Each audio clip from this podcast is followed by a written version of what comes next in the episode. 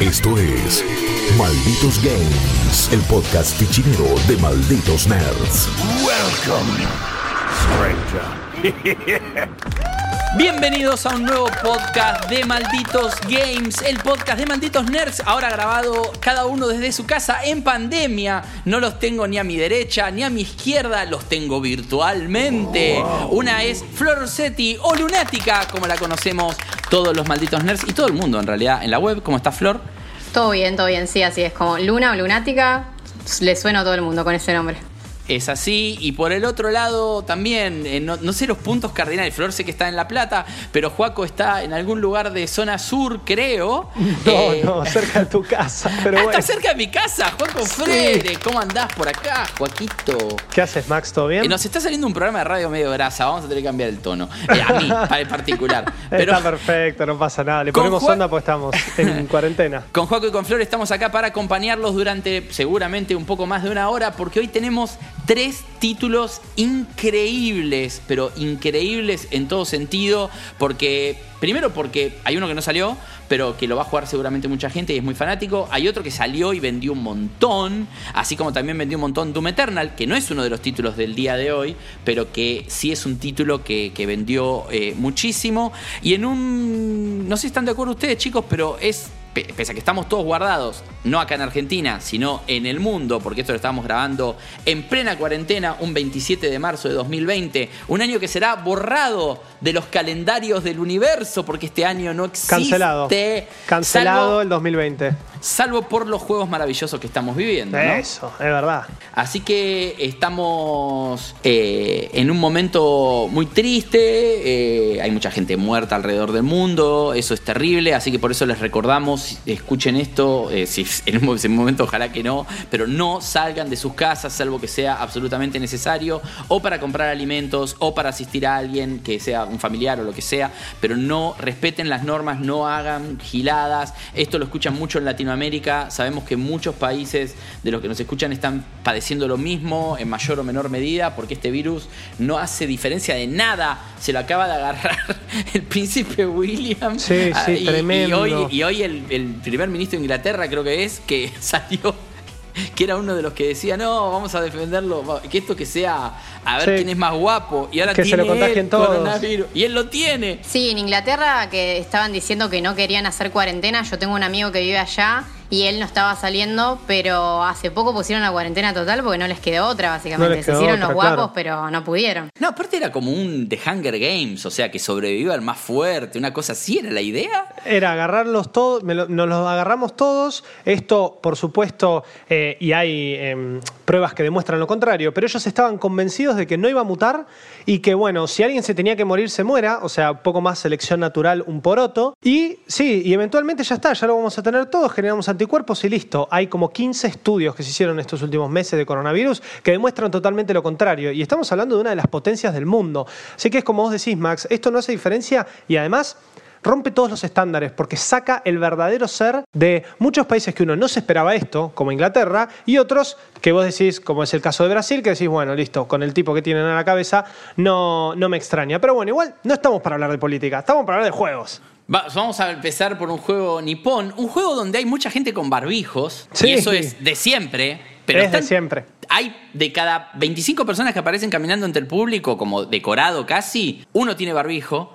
Y es un eh, juego que está ambientado en Tokio, ¿no? En Japón. En Japón, exactamente. Y- Creo que la gente ya se está dando una idea Y, de lo que y- es. y es un juego muy esperado. Si están escuchando esto, apenas lo editamos, no habrá salido, pero el 31 de marzo sale el juego de que Juaco les va a hablar, que es Persona 5 Royal. Persona 5 Royal, exactamente el remake básicamente de lo que es Persona 5, algo a lo que Atlus ya nos tiene bastante acostumbrados en todos sus releases de la en general.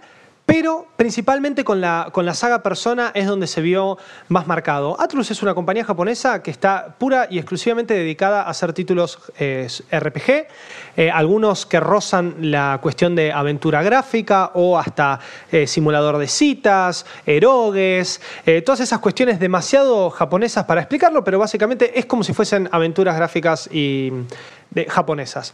Bueno, lo que pasa con Atlus es que parece como que siempre le falta 5 para el peso, ¿no? Entonces es como que sacan un juego, muchas veces esos juegos están muy buenos, como es el caso de Persona 5, pero siempre les falta algo, siempre les queda algo. Entonces, y más ahora con Persona 5, es como que han encontrado la manera de llevar esto al siguiente nivel y hacer de un juego que a mi forma de pensar, Persona 5 ya era increíble, realmente increíble sin dudas, eh, mucho mejor, eh, realmente mucho mejor. Y como les decía, esto pasó con un montón de cosas. Hay incluso Catherine, que es un juego que sabemos que no es un RPG, que es más que nada una aventura gráfica de puzzles, y acá Flor lo jugó bastante y fanática. Está buenísimo, Catherine, yo soy muy fan. Y lo que hicieron el año pasado, que hicieron parecido con el Persona Royal, que lanzaron una versión más completa, con más finales, más para jugar. Y bueno, está buena esta filosofía de Atlus de darte una razón o para volver a jugar el juego o volver más tarde eh, o sea, como que no lo jugaste, entonces esperás la versión full para meterte de lleno, más horas, más contenido, mucho mejor.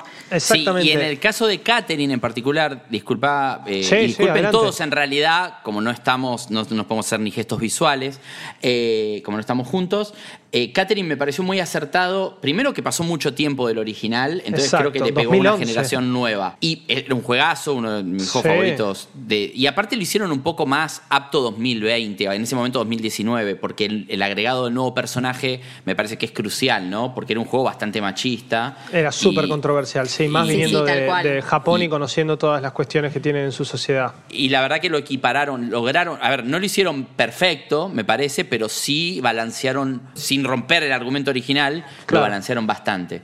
Bueno, con Persona 5 pasó lo mismo. Eh, tenía un par de escenas bastante controversiales. Es un juego que salió en 2017, pero la realidad es que de 2017 a 2020, que ya son casi tres años de su eh, release original, eh, las cosas cambiaron mucho, por suerte y para bien, entonces hay un montón de, diálogos y de temas que han sido retocados, especialmente que rozan con la cuestión de el drag, la, mm, la comunidad trans y la homofobia, que justamente es algo similar con lo que pasó con Catherine, pero igualmente Atlus, incluso con Catherine y Catherine Full Body, incluso con todos sus re-releases de, mm, eh, en general que tienen, lo que pasa es que no lo hacen por eh, esto, no es que los tiempos cambian, entonces yo avanzo. Porque normalmente pasan un par de años nomás, que esto es lo bueno. Lo bueno es que vos lo jugás. Y cuando salió Persona 5, hubo mucha gente que decía, nada, ¿para qué lo voy a jugar ahora? Si total va a salir la versión mejorada. Sí, papu, pasaron tres años. Entonces, ¿qué pasó esos tres años? ¿No te quedaste con ganas de jugar persona? Yo lo jugué ni bien salió, me lo gané en un mes, casi 120 horas de juego, una guasada, sabiendo que esto iba a pasar. Pero claro, también sabiendo que con la eh, longitud y, lo espeso y lo largo y lo tremendo que es eh, persona, iban a tardarse iban a tardar un tiempo en eh, sacar la versión mejorada. Y lo que me está pasando con Royal ahora, que lo vengo jugando desde principios de marzo, yo llevo casi 75 horas y recién acabo de pasar la mitad. O sea, eh, uno diría, bueno, listo, hay un montón de cosas que ya las viste, entonces las podés adelantar. Eh, sí y no. Porque también hay cosas que no me acuerdo. De vuelta, son tres años. Y en estos juegos, en estos tres años, quiero decir, perdón, jugué muchos juegos. Entonces, Sí, el final me lo acordaba, pero se sabe que en el Royal el final es otro.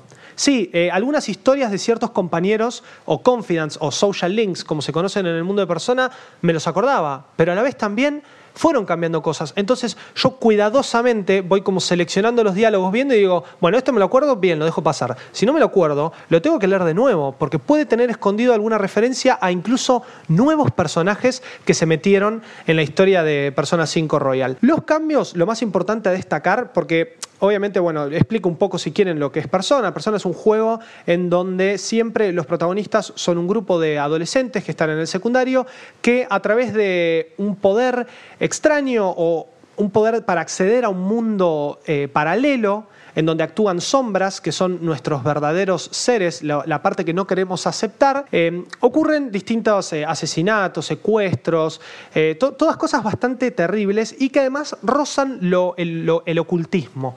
Porque todo tiene que ver con demonios, todo tiene que ver con maldiciones, porque esto de los demonios es una impronta muy, muy particular de la saga Shin Megami Tensei, que es la saga principal de Atlus que engloba a Persona.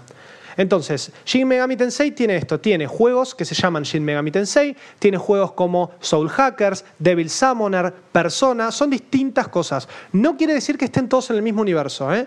Los personas sí están en el mismo mundo ubicados, son distintas escuelas en cada juego, en el 1, 2, 3, 4 y 5. Eh, muchas son en Tokio, otras no. Por ejemplo, el 4 es en un pueblo chiquito de Japón. Eh, pero las premisas son todas similares y rozan el ocultismo. Estos muchachos de secundaria siempre tienen como el poder de aceptarse a sí mismos y al aceptarse a sí mismos desarrollan un poder espiritual que se llaman personas. Justamente estas personas, imagínenselo como stands de Jojo o eh, si vieron Shaman King, los, las souls de Shaman King. Son como eh, demonios que, ellos pueden controlar y pueden realizar ataques y magia y demás que aparecen como detrás de ellos cada vez que ellos deciden eh, llamarlos. Bueno, esa es la premisa básica. Cada persona tiene un tech distinto. En el caso de Persona 5, el grupo de adolescentes decide ir en contra de los, de los eh, adultos corruptos de la sociedad. Ellos quieren reformar la sociedad. Y para eso, con sus poderes, forman un grupo que se llaman los Phantom Thieves of Hearts o los eh, ladrones de corazones. Y lo que empiezan a hacer es ingresar a este mundo para poder robar distintos tesoros de algunos eh, adultos bastante, con deseos bastante distorsionados y al hacerlo ellos generan un cambio de corazón, un cambio en la cognición o en la forma de ver ciertos temas que los adultos tienen y los hacen arrepentirse y bueno, van salvando gente. Por ejemplo, el primero es un eh, profesor de educación física abusador, después tenemos a un artista que, que también eh, explota a sus a sus empleados, un, mafioso, bueno, hay de todo. Siempre, obviamente, yendo como eh, por el lado justiciero. Pero a la vez la sociedad no termina de cachar bien si lo que están haciendo estos Phantom Thieves, esta justicia de una forma vigilante, eh, está bien. Bueno, mucho de lo que se puede ver también en cómics, si son em, consumidores de cómics, con Batman y demás. bueno, todo lo que es el mundo de persona, digamos, es, sobre todo para mí que empecé con eh, directamente con Royal, que no jugué el 5 de persona, eh, el normal, quiero decir, que salió hace tres años. Eh, en particular, esta entrega es terrible cómo retrata el mundo de los adultos. Son todos malos, son todos horribles. Eh, e incluso toca temas muy jodidos. Muy, muy jodidos. De, abuso, de, de bullying. de, bullying, todo. El, primer caso, digamos, que es el que el, del profesor eh, de, educación física, el profesor de volei, en realidad, que es como que el colegio acepta incluso hacer la vista gorda, incluso cuando se descubre y él confiesa que, que es un abusador por este cambio de corazón que Joker y, su séquito de, personajes iniciales que después se extiende a, otro, a otros más. Eh, eh, el colegio trata de encontrar la manera de que de, encontrar quién es el responsable y como tratar de tapar a los que, o, tratar de atrapar a los que a los que lo descubrieron. Es como no sé, nunca hubo ni un Michu ni nada ahí. no, no, no, claro, tenés una piba que se intentó de suicidar, alumna del colegio, que se ve, lo cual es bastante heavy. Sí, sí, se ve el momento donde se eh, tira y todo, sí. Sí, hay un montón de momentos, la verdad, en el juego de ese tipo. Y la verdad es que entiendo un poco eh, por dónde la va y por qué le pega tanto a los chicos, que muchos se sientan representados en un montón de, cosas y en esto de hacer un poco de justicia por sus propias manos, digamos, aunque sea en un videojuego, ¿no? Claro, eh, claro. De, que se sienten un poco liberados. Y además yo creo que está bueno que el juego, siendo japonés, elija ambientarse en Japón y muestre un poco estas cosas que capaz nosotros que somos consumidores de juegos japoneses, de anime y demás cosas, un poco sabemos cómo es capaz la realidad social de Japón pero el tema de los abusos, los suicidios o, incluso el machismo de, bueno, de querer ocultar al abusador y demás, todo lo que estaban contando ustedes, eh, es como re un poco hasta socialmente aceptado allá o no hay tanta... Eh, no hay como tanta fuerza como acá, qué sé yo, que hay un movimiento feminista que lucha por todo esto y que exista un juego que incluso llega a Occidente y que muestre todo lo que está pasando en Japón, eh, me parece que es algo que capaz uno cuando lo está jugando ni lo piensa, pero el, o sea, el lado social, o sea, la crítica social que tiene el juego está buena. O sea, yo el 5 no lo jugué, la única persona que jugué es el 3 y ya en ese momento se notaba eh, y ahora me imagino que debe ser incluso mejor, más heavy. Sí, incluso tiene bajada política, porque si bien no, no se ve tanto capaz que en las misiones, por lo menos hasta donde yo llegué, porque no lo terminé todavía, de hecho está la review en malditosner.com, está ya revisado, lo pueden leer el review final, eh, pero no es ninguno de nosotros el que lo terminó. Eh, es esta, la bajada política está en el, el, gobierno, porque como también hay unos accidentes extraños al principio del juego que no se entienden bien de qué la van o por qué son, eh, de trenes, como que los que conducen un subte o el metro eh, pierden el control y aceleran y hacen que descarrile y muere gente, y todo el tiempo el público lo escuchás hablar, o sea, quiero decir, a la, a la, población, pasándoles por al lado o en algunas cinemáticas que te muestran, como diciendo, este gobierno no puede ser, este gobierno no se escucha, hay como una bajada que claramente es un tiro por elevación, lo tiran como diciendo, bueno, en esto del juego, pero que en realidad me parece que es una bajada real a Tokio. Hay, un, hay un poquito de, de palito político porque justamente es como dijo Flor, es un juego de japoneses hecho para japoneses y el mundo, pero reflejando un montón de cosas de la sociedad japonesa. Por eso iba a decir que toda esta cuestión de vida de, alumno, esto que dijiste vos, Max, de que pega mucho con los chicos porque quieren como rebelarse y demás, más que nada con, con este feeling adolescente que obviamente todos vivimos, todos tuvimos, pero lo que pasa es que dentro de las sociedades en general en el mundo, la japonesa, con todo este tema de los abusos, todo este tema del bullying, es, de, es muy fuerte. O sea, sabemos perfectamente que Japón es uno de los países con una tasa de suicidios más alta en general. Eh, en Asia en general también se sufre, en, Japón, en Corea, en China, mucho lo que es el bullying, mucho lo que es el, aprovechamiento. Hay muchas cuestiones que rozan estas, estos eh, temas de edades también, cuándo sos mayor, cuándo no sos mayor, con quién salís, qué edad tiene.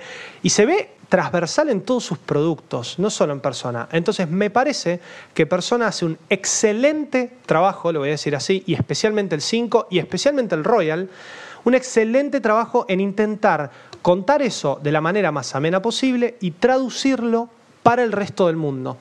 Porque además, esa es una cuestión. Las personas siempre suelen salir antes en Japón y después en el resto del mundo. Esto es algo que pasaba mucho antes, especialmente por ejemplo con la saga Final Fantasy, pero en la era de la Play 2. ¿Por qué ahora sigue pasando acá? Que es más, solo le pasa a Atlus, porque incluso lo hacen con el Catherine.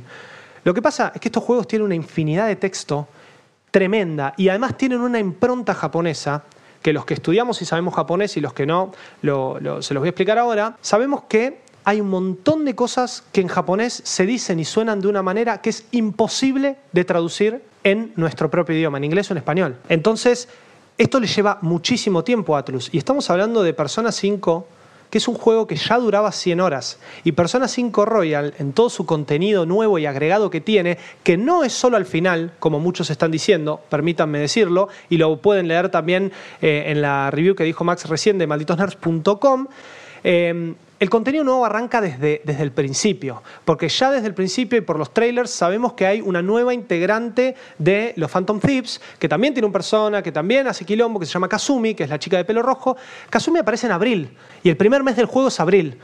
Entonces ya desde abril vamos a ir desarrollando eh, eh, esta relación con un nuevo Confidant y además muchos de los diálogos y muchas de las situaciones que se viven dentro del juego fueron retocadas. Ni hablar de la sección de Mementos, que es como la sección Dungeon Crawler Roguelike que tiene Persona, porque es eh, procedural, porque se va explorando este palace piso a piso, que ya de entrada en el Persona 5 a mí me había gustado, pero lo que me pasa con Persona 5 Royal es que lo mejoraron tanto, y yo en su momento creía que no lo podían mejorar, que ahora siento que el de Persona 5 es una cagada, ¿entendés? Sí, el Mementos. Es, es, tremendo eso. Y, es, muy difícil. Sí, eh, en realidad, como para seguir lo que estás diciendo, o sea, eh, no solo arranca del principio, porque yo había jugado un poco del, 5, no lo había terminado, pero había jugado había un par de niveles. Y bueno, ya el primer jefe tiene agregados. Eh, el, todos los jefes. Eso es una cuestión también de Royal. Todos los jefes están retocados. Y los palacios también. Claro, pero desde el primero. Entonces es, es, que el jefe, por ejemplo, en particular el primero, tiene un par de cambios que son muy importantes a la estrategia y a la hora de matarlo.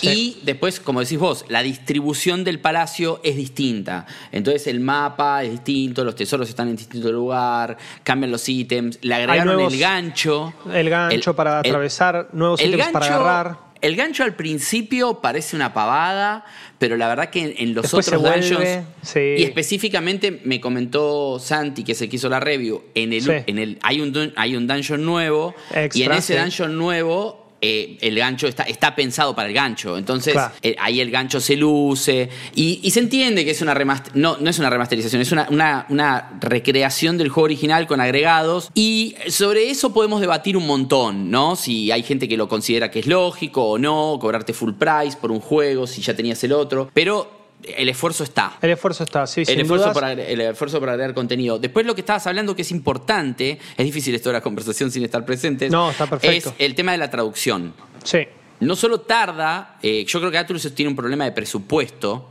sí, también. más que de. Y, de, y pará, y también está lo que le importa a Atlus. Porque Square con, con Final Fantasy tendría el mismo quilombo, porque también son juegos difíciles de traducir, largos, complejos. De Pero hecho, lo sacan Final al mismo tiempo en todo el mundo. Exacto, pero ¿por qué? Porque tienen otro presupuesto y la Claro. prioridad de ellos es estar. De hecho, hay una gran cosa de Royal, que es que está en castellano por primera vez, Por subtitulado. primer persona en español. Y acá, o sea, y, eso, y sí que es un game changer para Latinoamérica. Porque, primero que es un juego que casi es una visual novel por momentos. Sí. Y, y- de las 120 horas, la mitad te la pasas hablando. Y eso Hablás, como decidís, mínimo. Te relacionás, claro, sí, porque el juego es un juego de batallas por turno. Esto, bueno, de más está decir que el que lo conoce, el que lo conoce persona lo sabe. El que está escuchando esto y lo que no, es un RPG de batallas por turno. Pero eso por momentos. Y hasta diría que no puedo decir que es la mecánica principal del juego. Como dijo Max, vos vas a jugar No, una visual son- novel. Es como el Zelda, son los dungeons. Claro. Eh, ent- entonces es- tenés toda la parte social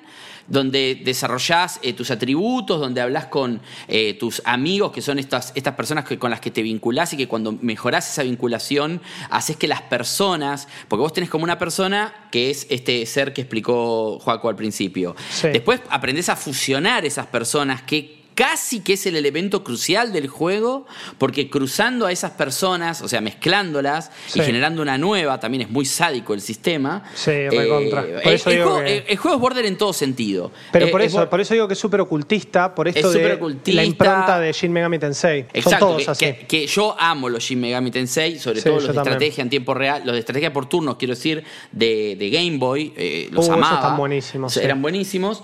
Y, eh, y de hecho, yo, yo era mucho más fanático de esos que, los, que de los Persona. Pero bueno, Persona es otro juego distinto, pero me encanta también. Pegó mucho parte- más en el mundo, persona que el resto. Y la parte social, esta de la que estamos hablando, que esté en castellano, es muy importante, porque si alguien cree que sabe inglés, pero en realidad está leyendo y entiende la mitad de las cosas, Se pierde no- la mitad de la historia. y no se engancha de la misma manera que el que está sabiendo todo lo que pasa. Después tenemos por otro lado las cosas ambiguas que vos decís, que en un lenguaje extraño es peor todavía. Porque persona es bizarro, desde Morgana, lo que representa, que es, una, es un gato, ¿no? Etcétera, no vamos a decir nada, pero es un personaje re bizarro, se comporta de forma bizarra, habla muy raro, y eso cuando no estaba traducido era, era difícil para la gente que sabemos que es muchísima, no habla eh, o no lee incluso en inglés, como para seguir una visual novel. Claro. Hablo, ¿no? No un Call of Duty que no te importa ni lo que te están diciendo por momentos. Y a eso le tenemos que sumar el tema esto de que aprender a fusionar las personas es fundamental por las habilidades que te dan de, de juego de rol, porque en las peleas por turnos de las que habla Joaco, vos tenés, eh, podés disparar con, con un, revólver, sí, con un arma de fuego, en realidad, que son réplicas en la vida real, pero que en, en estos sueños, palacios donde, que invadimos, que son Sí, el mundo el, cognitivo. espacio, el, el espacio cognitivo, de, claro, de la, de, la no, no quiero decir víctima, porque no son víctimas. No, no, de los son- villanos, sí. Son de los villanos que estamos invadiendo. Eh, tenemos esto de las armas, tenemos lo de pegar, pero claramente lo más importante es lo que hace nuestra persona. Y Claro. esta persona, que es tan confuso cuando lo hablas en castellano, en realidad es como este ente Sí. que haces una especie de summon y que podés eh, decirle que ataque o que haga otras cosas muy de juego de rol, que es lo que reemplaza a, eh, en otros juegos a las pociones y ese tipo de cosas, básicamente. Que igual también que- tenés ítems que podés usar y podés combinar con las habilidades de los personas. Es súper complejo. Pero, la, pero me di cuenta de lo, en este, sobre todo porque estoy jugando en difícil de entrada y es bastante difícil, Sí. me hizo aprender a, a que, por ejemplo, si no tenía una, una de las personas de los cuatro, porque en el primer dungeon van, de- van cuatro personas, cuatro Sí. personajes. Si uno no tenía, aunque sea una persona que sea capaz de bajarle el ataque al, al jefe, Olvídate. no tenía chance de pasarlo. En difícil, si no es más fácil. Sí, pero, pero la realidad es que también, y si lo van a jugar por primera vez, casi que les diría o les recomendaría, jueguenlo en difícil. Porque. Y después de última le bajan el nivel de dificultad si no lo pueden pasar. Porque en normal, los jefes son casi pegale hasta que mueran. O sea, no hay mucha estrategia si tenés. Porque aparte también ganas más experiencia. Ahí, eh, ahí no estoy de acuerdo en este caso, porque en Persona 5 sí era así. En Royal, justamente con estos agregados que tuvo cada boss, se siente como que incluso en normal, yo lo estoy jugando en normal, también lo que me pasa es que como es un juego tan largo, si encima tengo que atravesar toda la aventura Ah, de, no, de ciento y pico de horas, encima si es difícil, chau. Pero lo que pasa es que en Royal se siente que en normal, incluso yo he perdido, en normal perdí contra un par de bosses de, de ya los palacios más del medio. Claro, pero perdiste en voces. Claro, claro, le tuve que encontrar la vuelta con esto que vos decís, la estrategia. El resto Pero de las peleas en- es en- encontrar la debilidad, tirarlos no, al piso En, y en chao. hard podés pelear, podés perder en cualquier momento. Claro, claro, sí. Y ni Porque- hablar en la dificultad más difícil nueva que hay. No, esa, esa ya es ridícula. Maníaca. Santiago lo terminó en esa, pero porque ya había terminado cinco veces el Persona 5 normal. Demasiado Eh, tiempo, entonces, son sí, sí, 120 de- horas por Y 5. en tres años lo jugó. Pero Claro. el tema es que mm, en, en- en- difícil, yo Sí. lo que me di cuenta es que importa mucho más fijarte de qué color es el enemigo con la visión especial. Eh, hay enemigos que los, los esquivás. Mejoraron muchísimo el sistema también de hacer sneak. Que antes no se podía cambiar el objetivo, entonces querías cambiar de lugar y de repente te metías, eh, atacabas a uno. Ahora eh, en abrir puertas con ese sistema, abrir eh, hay- cofres. Hay, un montón de cosas. Sí, podés mandarte directo ahí. Es, es, es la verdad que para mí mejoraron muchísimo.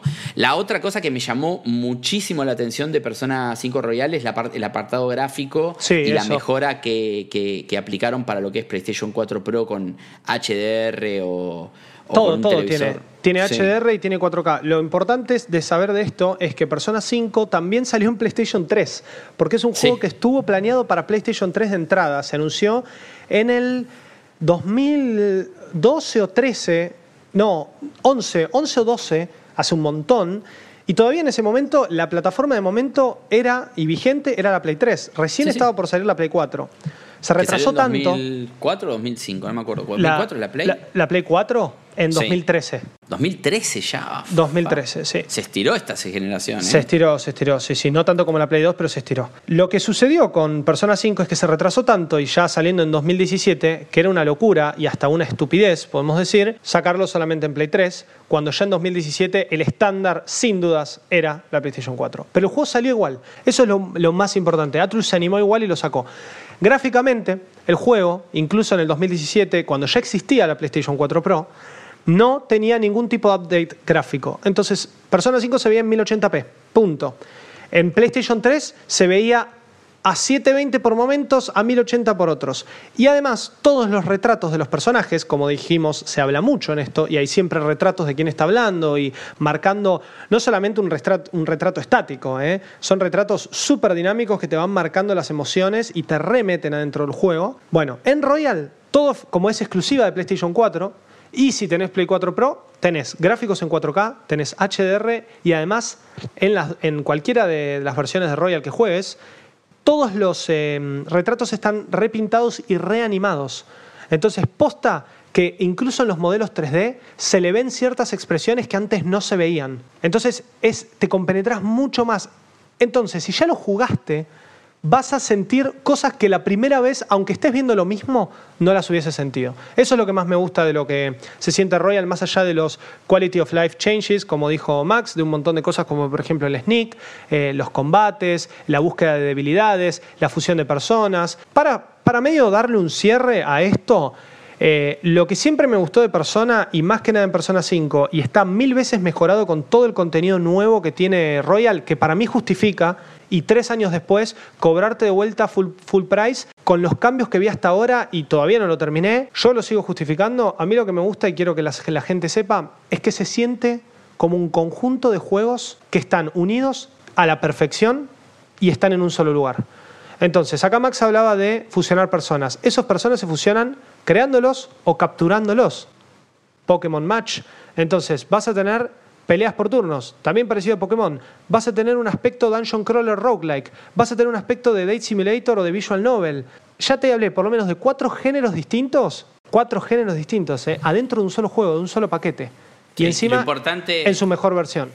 Lo importante que es también el tema de para capturar las nuevas personas que son con las que después la vas a fusionar, que es muy Pokémon, que Sí. tenés un límite de lo que puedes tener, podés agarrarlas repetidas para que te suban el nivel de esa persona también eh, en particular. eh, que básicamente son los enemigos del juego. Para Sí, que las- lo las la sombras, gente. los demonios, Eh, sí. Las sombras, cuando vos las, las atacás y entras en combate, se transforman en dos, tres, cuatro enemigos distintos, a veces los mismos, a veces son dos y dos.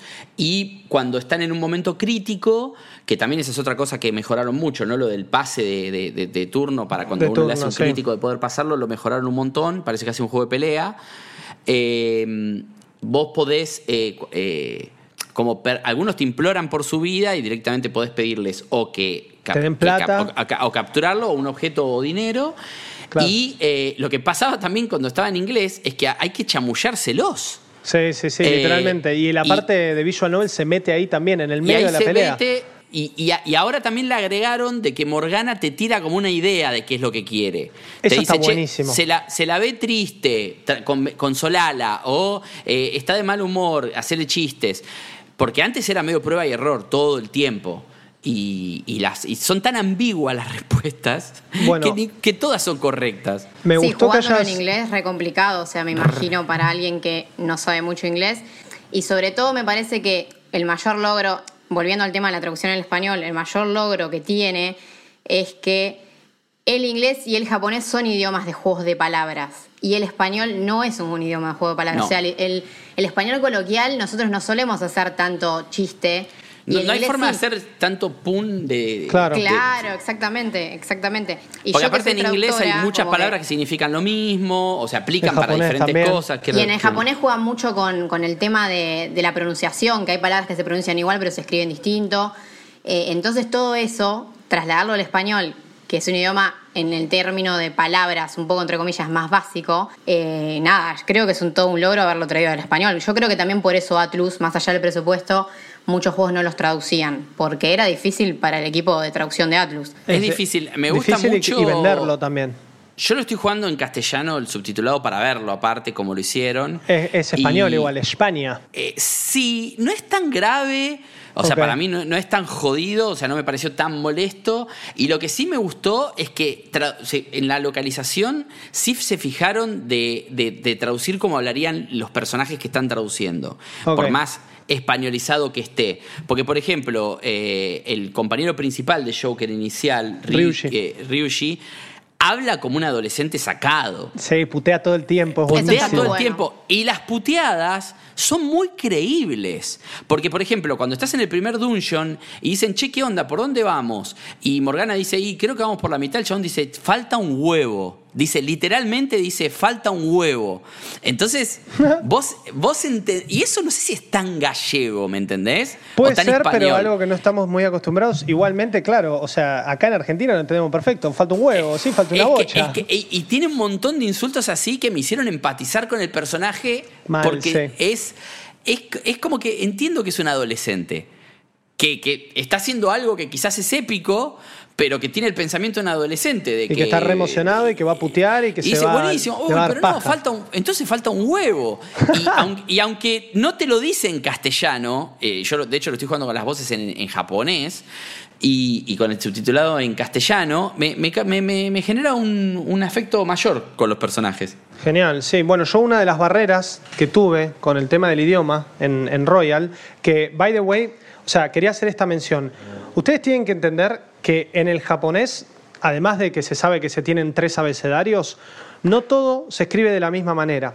Claro. Entonces, hay una forma de escribir en el japonés que se llaman kanjis, que son ideogramas chinos, que se leen de una forma con uno de los abecedarios de japonés, pero se sobreentienden o, se, o dan un- otra idea de lo que realmente dicen. Entonces, un japonés promedio que juega, persona, depende de la edad, probablemente haya kanjis en los textos que no pueda comprender. Entonces, por eso tienen el voice acting. El otro día hablaba con un amigo mío que lo está jugando en japonés, que sabe mucho japonés, que me decía, yo sin el voice acting no lo puedo jugar, porque hay kanjis que no leo, hay cosas que leo en el texto y no las puedo entender. Bueno, esto se traduce de una manera muy jodida al inglés. Ahora, como venimos diciendo, encima al español. Hay una mecánica adentro de, la parte social del juego que es hacer eh, unos eh, crucigramas. Bueno, los crucigramas tienen, están en inglés, porque yo lo estoy jugando en inglés, los textos y en japonés las voces, tienen pistas. No sé cómo será en español, Max, no sé si vos llegaste y me lo podrás decir, pero las pistas que tiene en inglés y las respuestas también son palabras re jodidas. Yo sé inglés, la verdad que me jacto de, poder tener un muy buen inglés, pero sin embargo, ayer llegué al tercer, eh, porque pasan bastante, eh, entre, pasa bastante tiempo entre crucigrama y crucigrama. Ayer tuve que buscar la respuesta de uno que me estaba carcomiendo la cabeza en internet y dije, esto yo no lo podría haber sacado ni en pedo porque además no sé lo que significa la palabra. Era un sinónimo de ailment. Ailment es una palabra en inglés que significa como condición o se usa para enfermedades. Incluso en el juego dice status ailment cuando uno aplica un estatus como por ejemplo quemado o electrificado a un enemigo. Bueno, ya ni me acuerdo la palabra, una palabra con M. Imposible que lo fuese a sacar. Quizá en español sí, porque también debe estar traducido eso, pero en inglés no. Y yo inglés es algo que sé, entonces imagínense en japonés. Bueno, ahí se encuentran un poco las barreras idiomáticas y yo creo que este juego tiene más voice acting, que eso es verdad, eh, le agregaron voice acting a un montón de partes que antes no había, también para eso. Para que la gente de alguna forma vea la intencionalidad, escuche la voz y si no lo comprende en inglés, no lo comprende en español, no lo comprende en japonés, por lo menos puede ponerse en contexto. Creo que eh, sé qué palabra decís, ¿eh? ¿Con M dijiste? Sí, con M en inglés. Era, malady, que significa ailment también. Eso, malady. Malady y ailment son dos palabras para inglés. Esto es inglés nerdo porque soy traductora, tengo que decirlo. Ahí está. Eh, son dos palabras que no se usan, pero no sé, del siglo pasado. bueno, pero ailment en los juegos RPG se reusa. Yo lo he visto en Final Fantasy, lo he visto en Coso, en persona. Y medio como que los primeros dos crosswords eh, o los primeros dos crucigramas te tiraba palabras que son cosas que se usan normalmente en eh, en el juego. Esto era Malady, que encima la pista era para traducir una cosa que se llaman los May Blues. Los May Blues es como una depresión que les agarra a los japoneses después de mayo, porque tienen su Golden Week, que son su semana de vacaciones, y después tienen que volver a trabajar y les agarra esa depresión. O sea, una palabra en inglés que no se usa para un término ultra japonés. No, no, no, muy raro. Me indignó, te juro El me indignó. cultural que mezclaron ahí es como que aunque sepas mucho inglés, yo por eh, no sabía de esa depresión, así que no la hubiese sacado. Bueno, supuestamente en el resto del mundo lo averigué, están, están los September Blues, que le pasa a los de Inglaterra, están los eh, January Blues, no, perdón, January Blues para Inglaterra, September Blues para Estados Unidos. Igualmente, yo vivo en Argentina, no hay chance que pueda saber eso. No, no, es muy raro, muy, es muy específico además. Súper, súper específico. Pero bueno, a ver, ya fue demasiado eh, Royal, vamos a darle eh, lugar al, al, resto de los juegos. Lo único que voy a decir y voy a cerrar es que la recomendación Juaco Frere de Malditos Nerds es que lo jueguen, aunque ya lo hayan jugado. Y si no lo jugaron, anímense al precio, si pueden, obviamente, porque entiendo que el otro está a 20 dólares, está súper barato el 5. Igual creo que, al, que lo jugó no tenés que venderle nada. No, no, no. En este caso, ¿no? O sea, me parece que el que es fanático de persona. si lo, compró. A, ver, si lo compró y no lo terminó, no va a comprar Royal. Y si lo jugó, lo terminó y lo amó, lo más probable es que, aunque se lo venda 100 dólares. Pero es una opinión, digo, ¿no?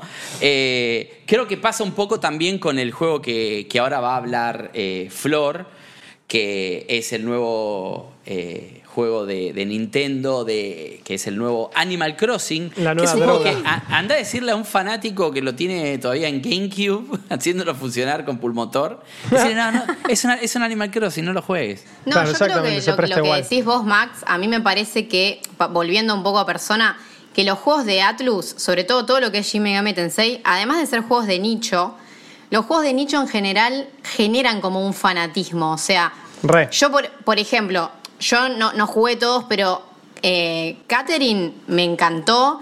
Me compré la edición especial en su momento, ni bien salió Full Body, que lo pude, bueno, lo jugué para review, pero después me compré la edición física porque obviamente cuando uno es tan fanático, que aunque le agreguen dos o tres cambios, que por suerte igual Atlus agrega cambios sustanciales, o sea, son juegos que si vos sos fan, re vale la pena volver a jugarlos. Eh, Entonces yo creo que estos, estas reversiones venden porque el fanático las compra y porque el que nunca lo jugó la va a comprar porque sabe que es mejor que la anterior.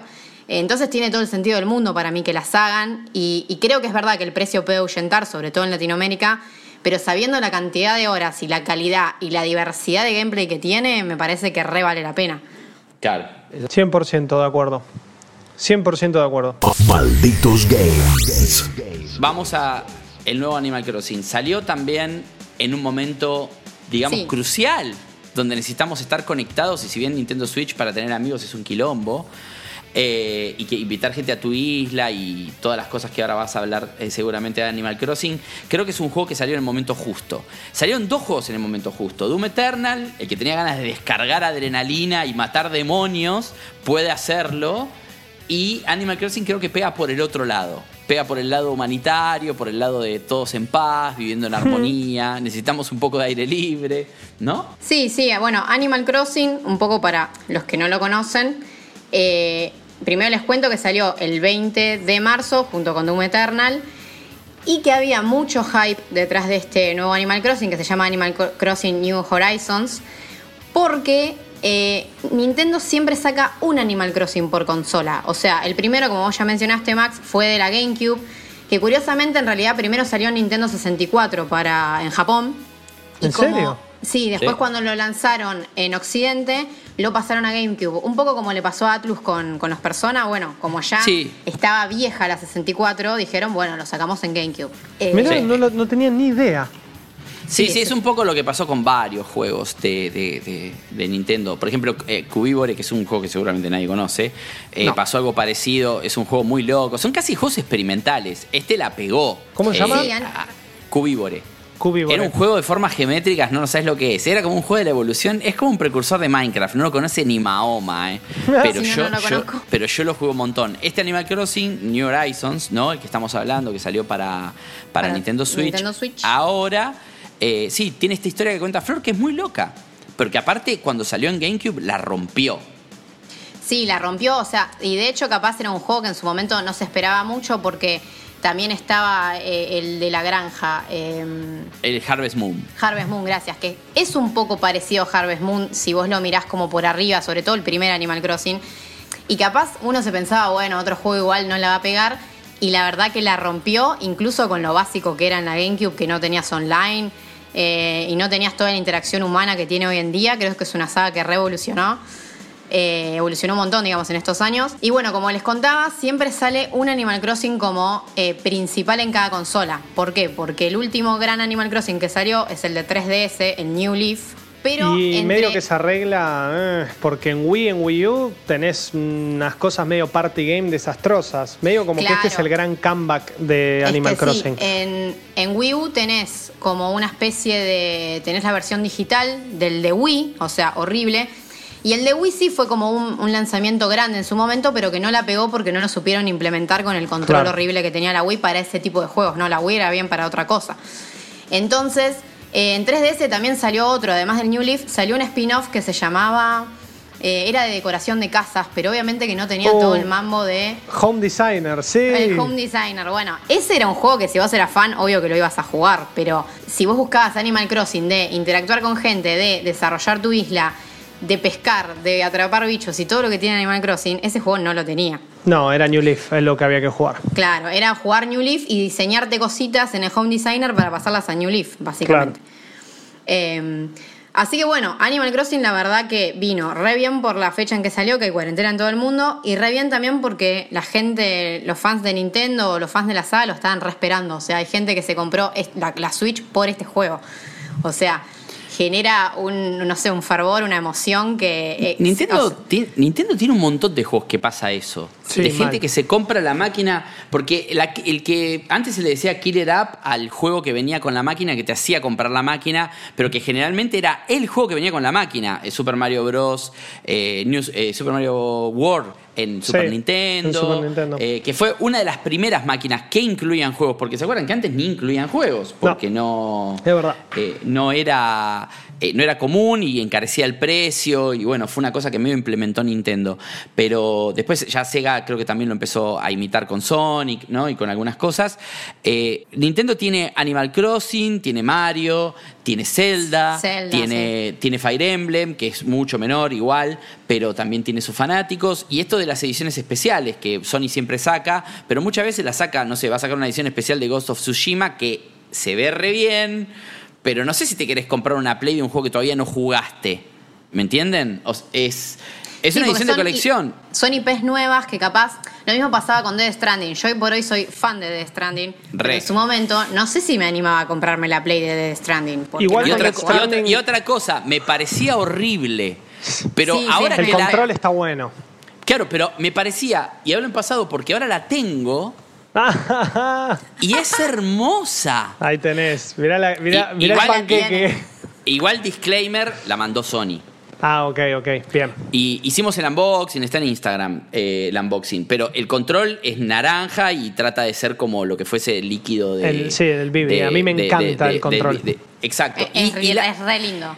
Y la consola, aparte de que las manos, bueno, ahora tienen otra simbología para nosotros, ahora que ya jugamos al juego, el, el blanco, digamos, es, es como, es como si tuviese un esmalte, ¿me entienden? no es claro. la textura normal de la, de la Play. Ese está bueno, pero es raro. Pero volviendo al tema, Nintendo es de esas marcas que logran que, no sé, el juego más vendido de Switch sea Mario Kart 8, que es un juego de GameCube. ¿Me entienden? Sí. Claro. Eh, o Sí, sea, un sí. juego de la generación, no, de, de Wii, quiero decir, de una generación de otro juego, de otra, de, o de Wii U, que, que ni siquiera es de esta consola. Entonces vos decís, pará, eh, no te entendí bien. Ve, vos me estás diciendo que el juego más vendido de Nintendo Switch es un juego que ellos ya habían vendido un montón en otra consola.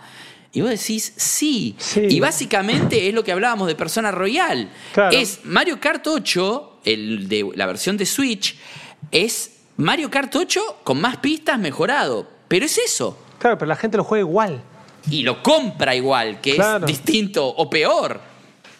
Millones y millones y millones de copias de un juego que básicamente el costo de haber sido nada. Altísimo, En sí. comparación con, con otro juego. Ah, de- vos decís, claro, no, está la bien. remasterización, digo. Claro, o sea, no- claro, claro. Que incluso claro, la porque Wii U vendió tan poco, o, o ni siquiera a los nintenderos les gustó la, la Wii U, que cuando salió la Switch, que todos la amamos a primera vista, dijimos, bueno, ahora voy a poder jugar Mario Kart. Claro. Salvo los giles como yo, que teníamos revistas que cumplir y la teníamos igual la Wii U. bueno, ahí sí. Yo la Sufríamos tuve mucho. y la disfruté lo que pude, pero ahora, qué tremendo, y hago un mini corte, cómo se está perfilando la Switch. Y esto justamente es un poco de lo que, de lo que habla Max. Tenemos Animal Crossing nuevo, hay un Mario Kart, hay un Zelda del carajo. Eh, ahora, ayer en la Nintendo Direct Mini vimos Bravely Default 2, que es un JRPG de Square Enix, Sí, que el primero está en locura. 3DS. Se Está ve increíble, ya está la demo, sí, se ve increíble.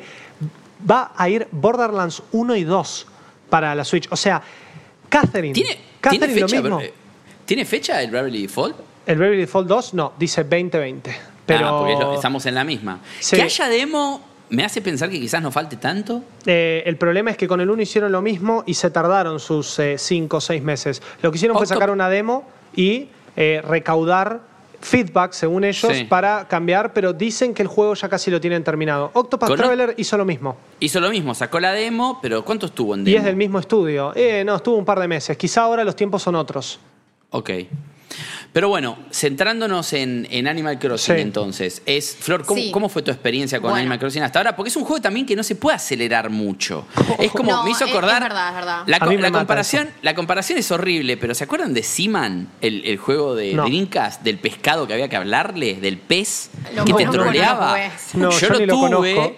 Yo lo tuve, era un juego en el que vos, bueno, el primer día era el que más actividad tenías porque nacía, te empezaba a hablar, venía con un micrófono, le hablabas, el pescado te ignoraba por completo, te ¿Cómo se mandaba a la mierda. Seaman, hombre mar. O sea, Ah, hombre. Seaman, ok, listo. Seaman, no lo que te pensás que también suena parecido en inglés. No, Es no, no. Seaman. No, es... Eh, no, qué feo es- esto. Mirá el pescado ese con cara de humano. Sí, sí, bueno, no sabes, ese pescado con cara de, de- de hombre japonés te troleaba, te mandaba a la mierda, no hacía nunca lo que querías. Era como el Little Computer People de Commodore 64, pero hecho pescado troll. Esto tiene un micrófono. Sí, le hablabas. Ay, Dios, no. Se te moría, todo igual. Eh, hay videos, véanlos, están eh, impresionantes. eh, es en, eh, horrendo. Y creo que sacaron, por lo que estoy averiguando, una segunda parte en PlayStation 2. Que se acuerdan Yo- que la Play 2 tenía juegos de comandos de voz, porque Sony, siempre Sony con esas tecnologías que no sirven, eh, como que le quería dar como mm, promocionar que podías hablar. De hecho, había un survival horror que se llamaba Lifetime, si no, no me equivoco, que le dabas comandos de voz a la mina. Y bueno, se ve que metieron este pescado también para hacer eso. Hay Sí, una, hay una es ese Dreamcast edición especial de Seaman, estoy viendo acá. No, no, Ay, no. Sí, sí. En Japón solo, no En puede ser. Japón, porque- obvio, sí, Porque pero- de ¿Pero en hecho, Japón? de hecho, de hecho ese juego, lo que me costó conseguirlo a mí, porque me lo compré, obviamente, original, todo con el micrófono. Yo era un enfermo. Eh, eh, es más, eh, soy. Pero la Dreamcast, en Dreamcast en particular, tenía muchos juegos bizarros. Muchos juegos bizarros. Sega sacó Sí, mil sí. experimentos. Y Animal Crossing es un juego que sigue un poco ese parámetro. Claro. Seaman era. Llegaba a un punto donde decía, bueno, el pescado se fue a dormir. Y hasta el otro día. Estaba No, no, dormido. Claro, no lo podías levantar. No, entonces era más un experimento que un, que un, que digamos, que un juego, eh, que una, es una experiencia. Y un, un poco un experimento social de cuánto tardabas en mandar al carajo al pescado ese que no te daba bola. Bueno, a mí me Y pasó- Animal Crossing, nada que ver. Claro, con Animal juego- Crossing lo probé un ratito la semana pasada y un ratito, va. eh, se lo estaba como mostrando a mi novia a través de Discord. Debo haber jugado tres horas y de esas tres horas, una hora y media hice lo mismo y ya quería matar a Tom Nook. Porque iba con Tom Nook y le decía, hola, ¿me das algo para hacer? No, no, vos seguís trayendo, trayéndome pescaditos y bichos. Y mi novia me decía, tené paciencia, esto es así, listo, no es el juego para mí entonces. Claro, no es así. Pero por eso, pero no se puede acelerar. El primer día calculo que tenés bastante actividad. Los primeros días, creo que es un juego, ¿no? Que en los primeros días tenés actividad y vas preparando todo y después visitas tu isla, ¿no, Flor? Sí, les cuento más o menos cómo es para el que no lo Dale, conoce, ¿cómo- para no adelantarnos funciona? también.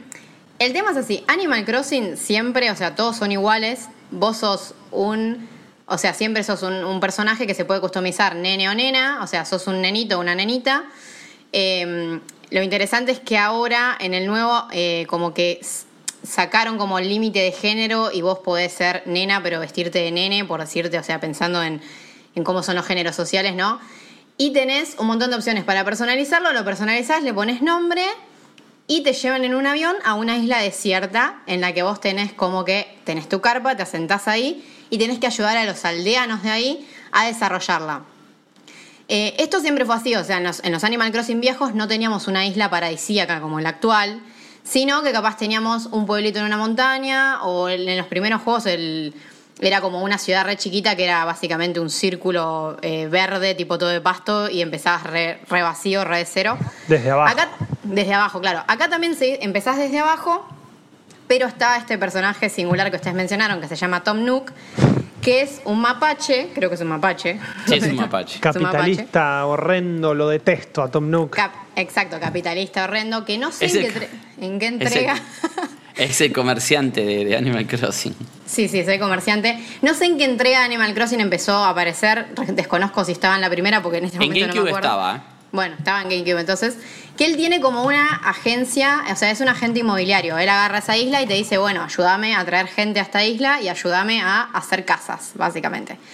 Eh, y bueno, arrancamos. El principio es cierto, es un juego que hay que tenerle paciencia, sobre todo al principio, porque el primer día de juego es básicamente un tutorial. O sea, vos llegás a la isla, tenés tu carpa, siempre al principio hay otros eh, aldeanos con vos, digamos, otras personas que viven ahí, que lo que tiene de particular Animal Crossing es que vos sos un humano y en ese mundo, en el mundo del juego, es raro que haya humanos. De hecho, te lo, recuerda, te lo recuerdan de vez en cuando.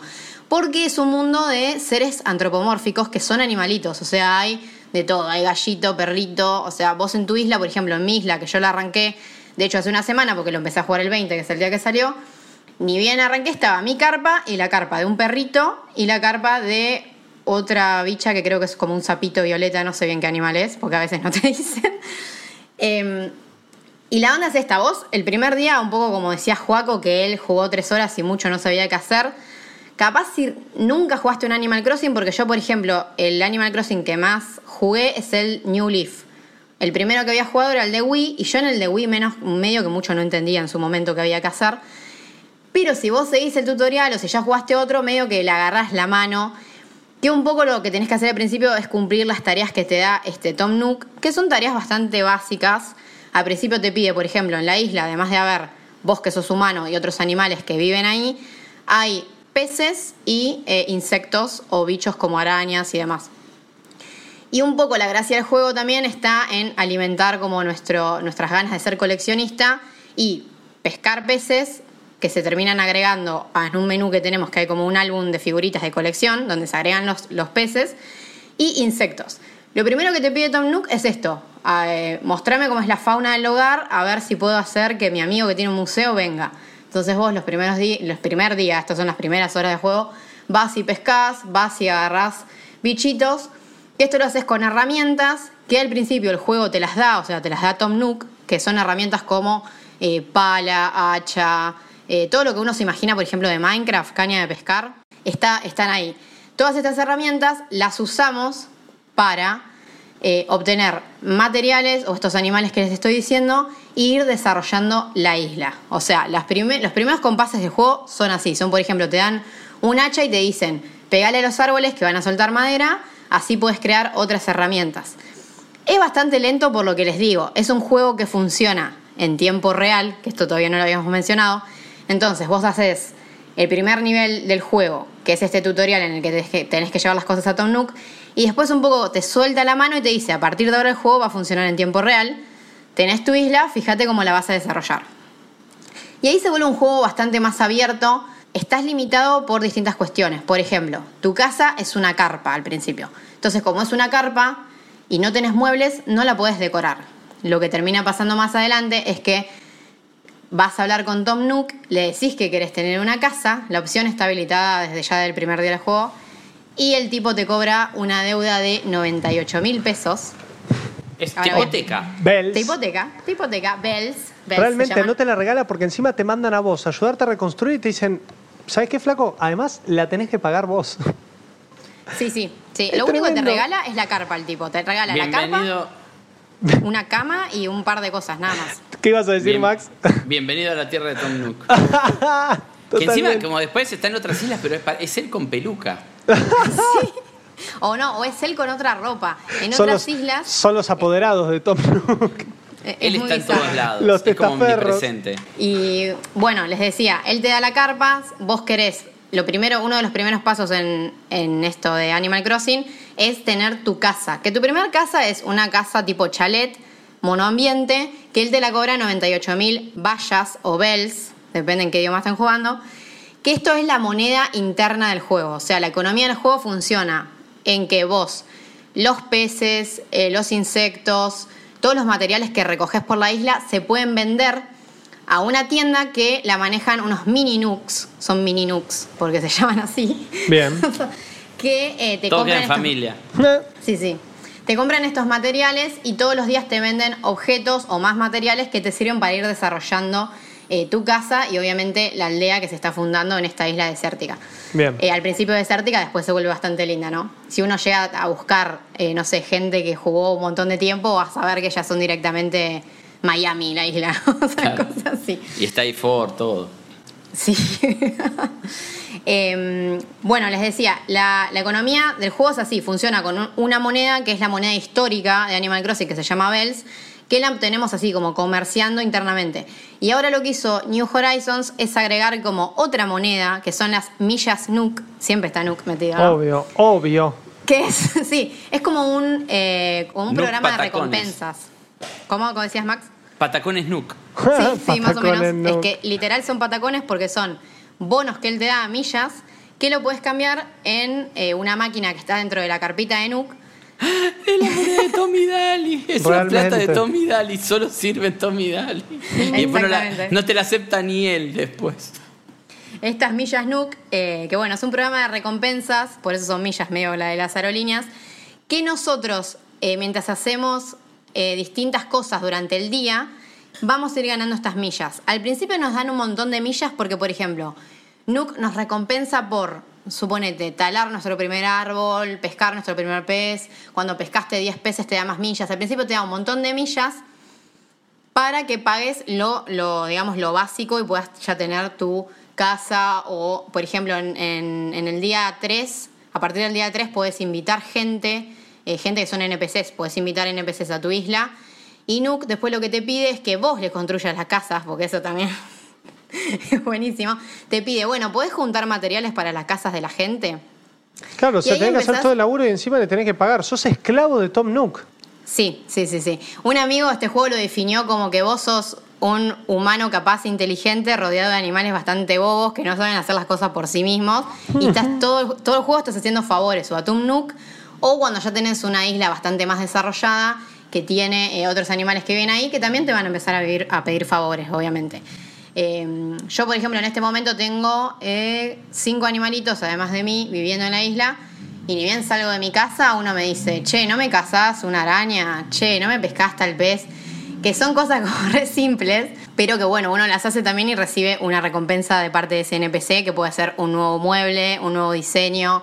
Eh, lo que parece es que al principio el juego parece bastante como básico en relación a estoy en una isla desierta, talo árboles, pico roca para agarrar cosas básicas. Después eh, uno termina comprando con millas, es esto, unos módulos que te permiten personalizar la ropa que llevas, los muebles y las decoraciones externas. Y el juego te da como las herramientas para básicamente hacer de tu, de tu isla lo que vos quieras. O sea, esto es mucho más avanzado en el juego, hay que jugar varios días. Eh, pero un poco la paciencia que hay que tener al principio rinde sus frutos porque puedes hacer, o sea, es como que termina siendo un simulador de tener casitas lindas y una isla bonita que me parece que está bueno. Acá nuestro Claro, pero es- técnico es que es un Lanson juego- dice, qué cosa horrible. No, eso lo dijo por Seaman. Ah, ok, pero ok. Eso lo Ah, dijo por ok. Seaman. Pero Llegué sí, tarde. sí, sí, sí, que se metió ahí a, a opinarlo bien en su momento. No lo dije porque estábamos hablando de otra cosa, pero eh, no, no, no, no. De hecho, lo que iba a decir, estamos hablando de Animal Crossing así y parece que es un juego que no nos gusta y es todo lo contrario. Todo lo contrario, sí. Es un juego que obviamente no es para todo el mundo, ¿no, Flor? Eh, Sí, sí, sí. no. O sea, hay que aclarar un poco eso, que parece que vos, o sea, vos cuando lo jugás, incluso a veces te reís de, no sé, cómo te trata no Tom Nook. sí, o- no o puede te- ser que esté haciendo esto. Claro, es un poco eso, porque las tareas que te mandan a hacer son como tareas cotidianas o cosas que vos capaz las sacás, digamos, de contexto y parece que es un juego, no sé, medio tonto. Pero la realidad es que uno cuando empieza a jugar, primero yo creo que lo principal que tiene Animal Crossing que te atrapa es el ambiente como de felicidad y positividad extrema que se vive en el juego porque es todo es lindo, o sea, tu personaje es hermoso, lo- la- los árboles son lindos, hasta las piedras son lindas, o sea, la islita es hermosa.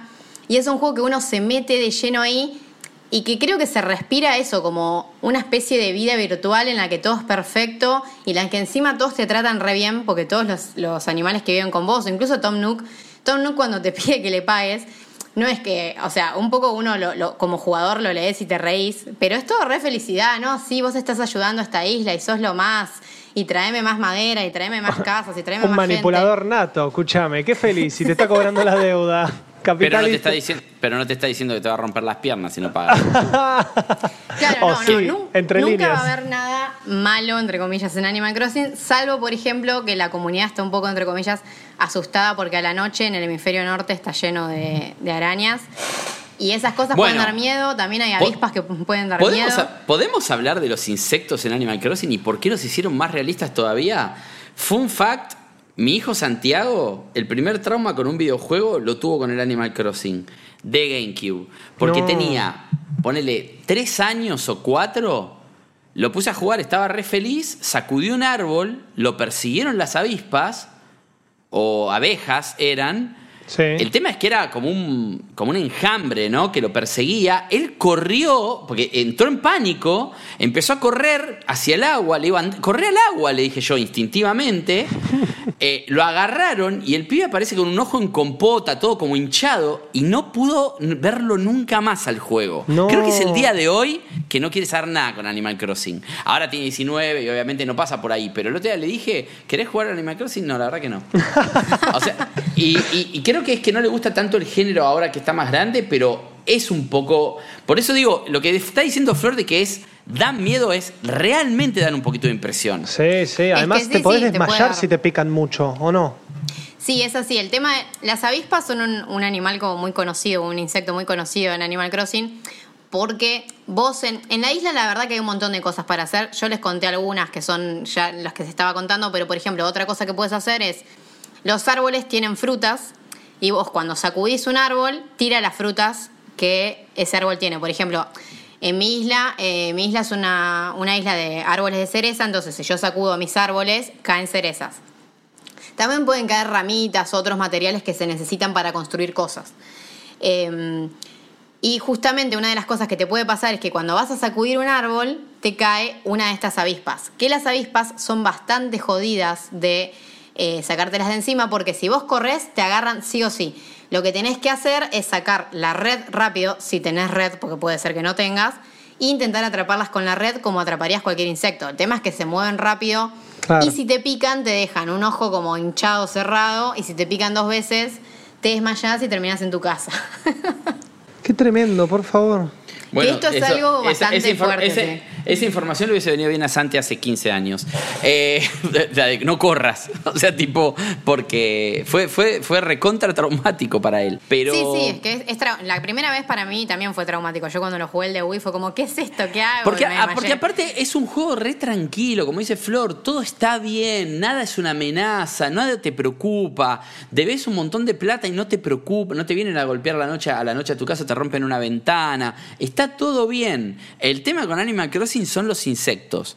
Incluso en este en particular, yo no lo jugué todavía, pero vi un montón y vi que, bueno, en el canal 600 de Flow tienen a Rippy a cada rato streameando. Eh, hay varios videos de él rotando donde tiene, de- donde pueden ver la creación de su isla directamente. Exactamente. Y bueno, vimos El todo lo de la garrocha, eso para cruzar la, la- La los isla. lagos Río, y todo. sí. Se ve re lindo, la verdad. Es hermoso, pero los insectos son un poquito, eh, un poquito llamativos. Después es increíble lo que se logran con estos juegos simples en eh, visualmente, pero que tienen un componente muy adictivo, que es el de que todos los días querés ver qué onda. Claro, sí, lo que Está- tiene el juego que, que yo les contaba es que si bien el juego es lento, en el sentido de que capaz en una semana todos los días tenés algo para hacer, pero tenés que esperar al siguiente día para que se sí. desbloquee algo nuevo. Es un Eh, juego para jugar cuánto tiempo por día, ponele. Y es que depende, porque 3-4 horas por día podés jugar Igual tranquilamente. es bastante, ¿eh? Sí, sí, sobre todo que yo ahora que estoy en cuarentena estuve jugando fácil tres horas por día y tenés cosas para hacer porque, por ejemplo, lo que les contaba, no solo vas a tu isla, sino que tenés, por ejemplo, primero tenés islas eh, offline, o sea, islas del juego que vos vas a la tienda de Tom Nook, le das 2.000 millas, que 2.000 millas se juntan bastante rápido, y él te da un ticket para que vayas a el aeropuerto de la isla a que te tomes un avión a una isla desértica tipo sorpresa. Esas islas son tipo procedurales. Claro, Y random. en es- claro, random. Y en esas islas uno se encuentra, por ejemplo, eh, NPCs que puedes invitar a la isla, o, o materiales, o cosas así. O, o, por ejemplo, te puedes encontrar una flor que no está en tu isla, entonces te la llevas y la plantás en tu isla. O te puedes encontrar un árbol diferente y lo plantás en tu isla. O peces diferentes, insectos diferentes. Entonces, esto hace que, por ejemplo, si vos te pones a jugar, no sé, una hora para juntar 2.000 millas, después capaz jugás media hora más en la otra isla nueva y después lo que tiene es que hay un componente online, que son con los amigos de la Nintendo Switch, que vos, con los amigos que están jugando, que es bastante fácil encontrar gente que juegue, porque está todo el mundo jugando Animal Crossing en este momento que tiene una Switch, eh, visitas las islas de otras personas y, por ejemplo, podés tipo intercambiar, no sé, yo te llevo melones y vos me traes peras, o sea, por tirar un ejemplo de cosas que se pueden hacer. Y Vi todo tweets. Sí, todo siempre en post. Yo el otro día, por ejemplo, estaba en Twitter pidiendo peras, porque es gracioso que. Peras. Vos cuando le- sí, peras. Vos cuando. eh, Para la elegís- pandemia, no, para el Animal Crossing. Claro. Necesitaba comida en el Animal Crossing. No. Vos cuando elegís tu isla inicial, la isla inicial siempre tiene un terreno determinado, o sea, el terreno lo marca el río, que como había dicho Maxi hoy, lo cruzamos con una garrocha, o más adelante construimos puentes, pero esto ya más tipo después de la primera semana de juego. Eh, y también se determina qué eh, flores y qué árboles están en tu isla. Y por ejemplo, la pera es la fruta más común del universo. Pero a mí tuve la suerte que me salió la cereza, que es una fruta rara, y no conseguía peras. Visité un montón ¿En la de isla? islas. No, qué bien. no- sí, sí, me salían cerezas. Y no conseguía peras, no conseguía peras. Hay gente reiniciando el juego para ver si le salen cerezas y a mí me salió de una. Fue buenísimo. Eh, y bueno, un poco también la gracia del online es esta, que capaz vos vas a una isla de un amigo que capaz jugó más tiempo que vos. Ahora voy a explicar cómo hacer para... Hay un truquito para jugar como viajando por el tiempo, que para mí es cualquiera, pero hay gente que lo hace. Eh, hay gente que tiene la isla más desarrollada que vos y gente que la tiene capaz pelada. Entonces vos llegas a la isla de un amigo o él viene y te dice, bueno, no tengo nada, ¿qué me das? Y capaz le das todo y después cuando se desarrolla, no sé, te regala algo a vos. Que, eh, bueno, uno puede visitar, ya les digo, las islas de otro o invitar a gente a que te visite. Siempre en general se- lo más fácil es, eh, digamos, visitarse así entre amigos que uno los tiene agregados como amigos en, la cuenta de Nintendo Switch, digamos. Pero también el juego te da la posibilidad de generar como un pin que si vos ese pin lo compartís tipo online, se puede meter cualquier persona, tipo lo dejas en Twitter. Y cualquier persona que ve tu tweet se puede meter y jugar en tu isla, por ejemplo. Entonces. El tema online es bastante amplio porque, por ejemplo, no sé, yo hoy estuve como una hora y media jugando con un amigo que vino a mi isla y él se puso, no sé, a pescar cosas, porque mi amigo, eso también que no, no lo aclaré. El juego funciona en tiempo real y funciona en relación a las estaciones, los meses del año, las festividades, todo. Por ejemplo, en este momento yo vivo en Argentina, hemisferio sur. Entonces mi isla está en el hemisferio sur y es verano. Pero mi amigo con el que jugué hoy, él vive en Inglaterra, está en el hemisferio norte y en su isla es invierno. Entonces yo fui y encontré, por ejemplo, peces de invierno. Él vino a mi isla y encontró peces de verano.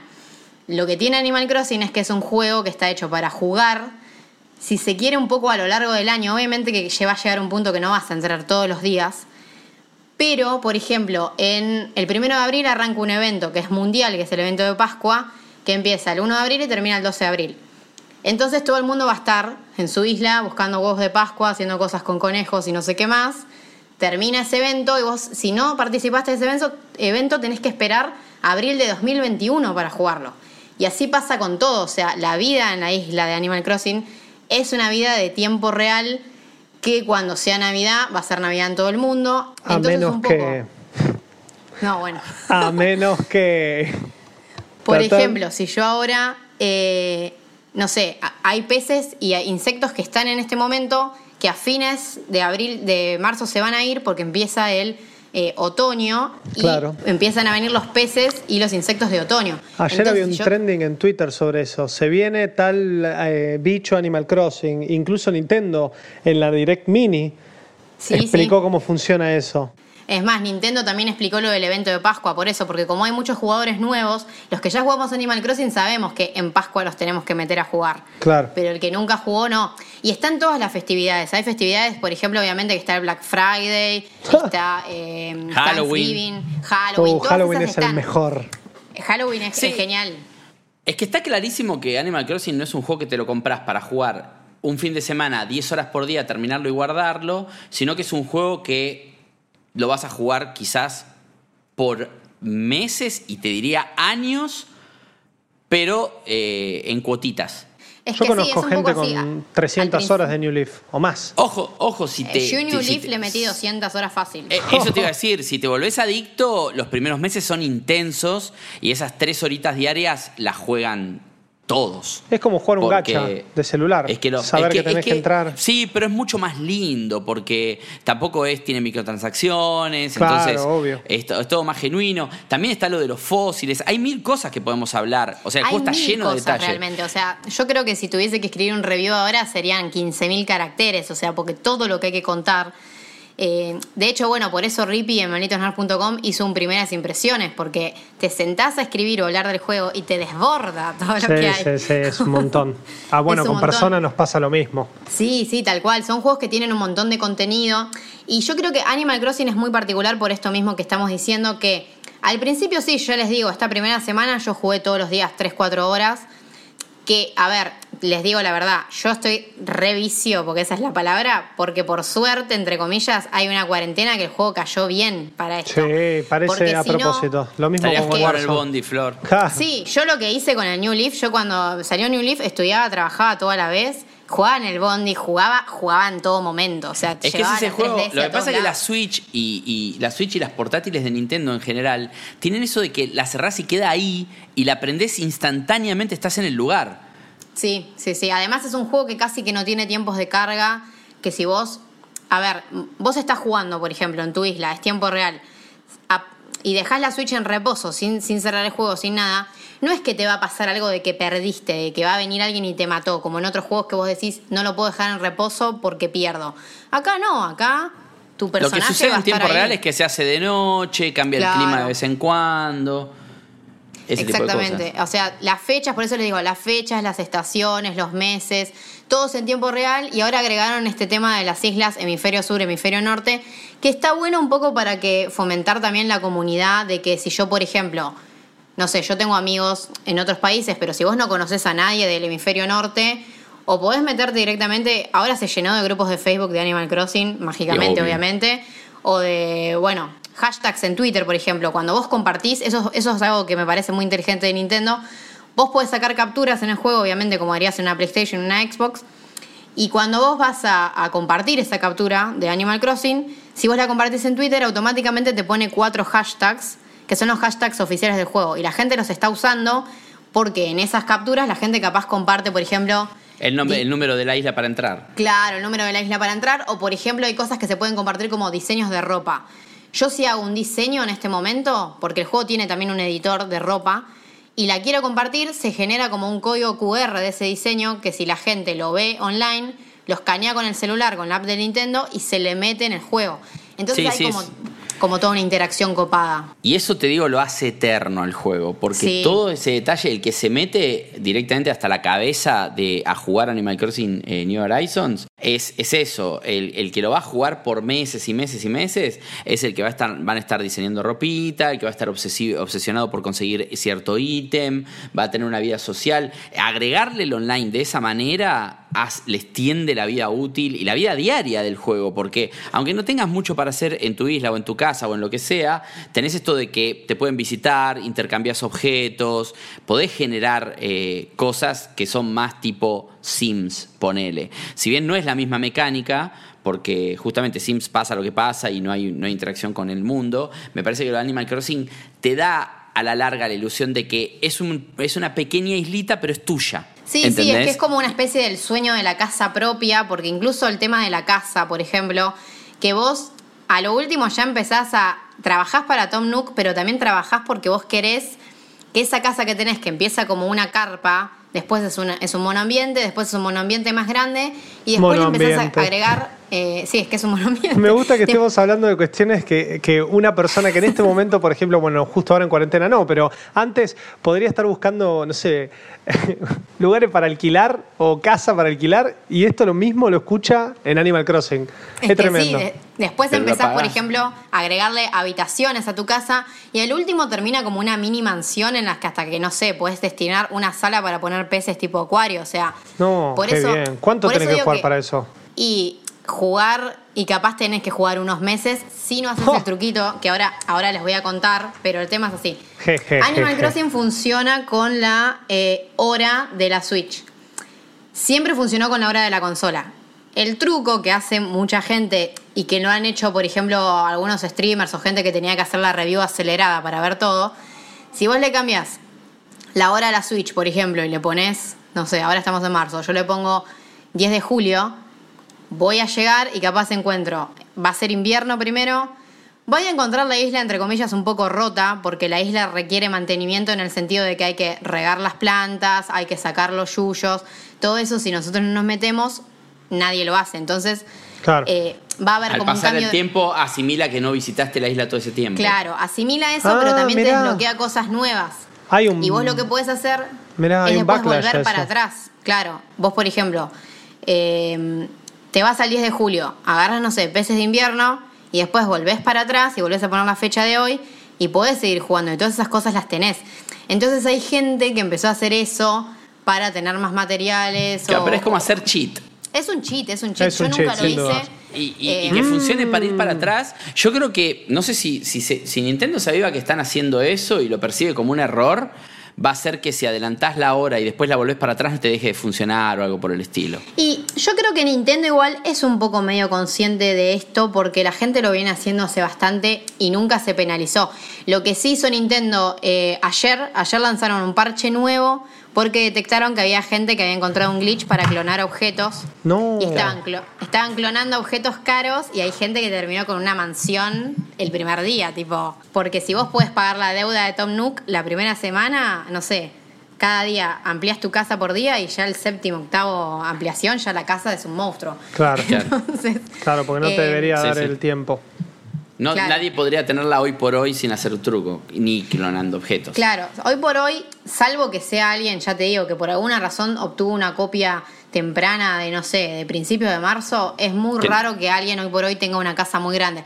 Sí hay casas que ya tienen una o dos habitaciones, porque si vos, también esa, yo les, les estoy diciendo que juego más o menos tres horas por día, pero no estoy todo el día, no sé, pescando y vendiendo pescados para que me den plata. Que hay gente que hace eso, hay, hay peces, que eso también, el juego funciona, por eso digo que es un poco el, la emoción del coleccionista, porque hay peces que son, los peces están divididos en rarezas, como si fuesen, no sé, cartas Magic. Pez Claro, común, pez poco común y Pokémon. pez raro. Sí. Claro, una cosa así, como Pokémon. Entonces, si yo estoy todo el día pescando y me va a salir un pez raro que se vende a 15.000 bells, y con 15.000 bells te compras 20, no sé, 20 objetos, o te compras una porción bastante grande de la deuda de tu casa. Entonces, así eh, se avanza más también. Yo creo que eso también va en cada jugador. Hay gente que capaz no puede estar jugando todo el día haciendo cosas de ese estilo, que son cosas más de juego, entre comillas, ponerle a lo Minecraft, porque también puedes estar farmeando maderitas y piedritas para armarte, no sé, un placard, una mesa, eh, todas esas cosas, porque el juego agregó crafting, que eso, eso no lo había mencionado, pero es algo nuevo del New Horizons, que vos crafteás todo tipo de objetos que antes los conseguías de otra forma, te los daban, ahora como que los crafteás de cero y hasta los personalizás, tipo los pintás, les pones, no sé, stickers, cosas así. Eh, que agrega también todo un tema, o sea, le agrega más contenido, más horas que el juego llega a un punto que tiene tanto que si vos querés jugar un montón podés. En algún momento, claro, ya te vas a poder compenetrar de lleno. Bueno, Claro, pero entonces claro. tenemos Persona 5 Royal, súper recomendado. Animal Crossing, que también es una nueva versión muy mejorada de una serie que viene mejorando eh, eh, entrega tras entrega. Incluso este, el lifting no solo es gráfico, sino también un poquito de perspectiva, ¿no? Scroll, Claro. eh, detalle, cantidad de objetos, esto de poder eh, la parte social desarrollarlo un poco mejor Nintendo, que es bastante restrictiva con el tema de quién accede a tu consola o a tu, a tu isla. También está todo este tema de que solo podés tener una isla por Switch. Eh, eso Sí. es, es molesto, ¿no? Eso es algo que yo, la realidad es que como, por lo menos como lo veo yo, para mí la 3DS y la Switch son consolas bastante personales. Entonces a mí, o sea, no me jodió, pero por ejemplo, yo les contaba, el primero que jugué fue el de Wii. Y en la Wii sí, yo lo jugaba con mi hermana, que mi hermana en ese momento que debía tener nueve años, ocho años, Claro. y nos remolestaba que había que compartir isla. Y eso es algo que también pasaba en el de GameCube, o sea, es que te tocan tu casita de muñecas, es, es tu Claro, casita, hacete la tuya. Exactamente, me parece como raro que. A ver, si el juego es portátil, por ejemplo, en 3DS, es muy bizarro pensar en compartir una 3DS. Pero la Switch que es híbrida, capaz hay familias que quieren, tipo la ponen de sobremesa y quieren que cada uno tenga su isla y, no se por qué puede. ¿Y por qué pensás que, que es la razón real atrás de no poder tener una isla por cuenta? Para mí la razón real es que, es que Nintendo quiere que compre Switch. Porque Sí, igual es muy bajo eso. es horrible, pero. Y, pero porque ¿cuál puede ser básicamente si no? es como. eh, Porque básicamente es un juego que te dicen, este juego solo funciona para una persona. O- Es, es eso, es.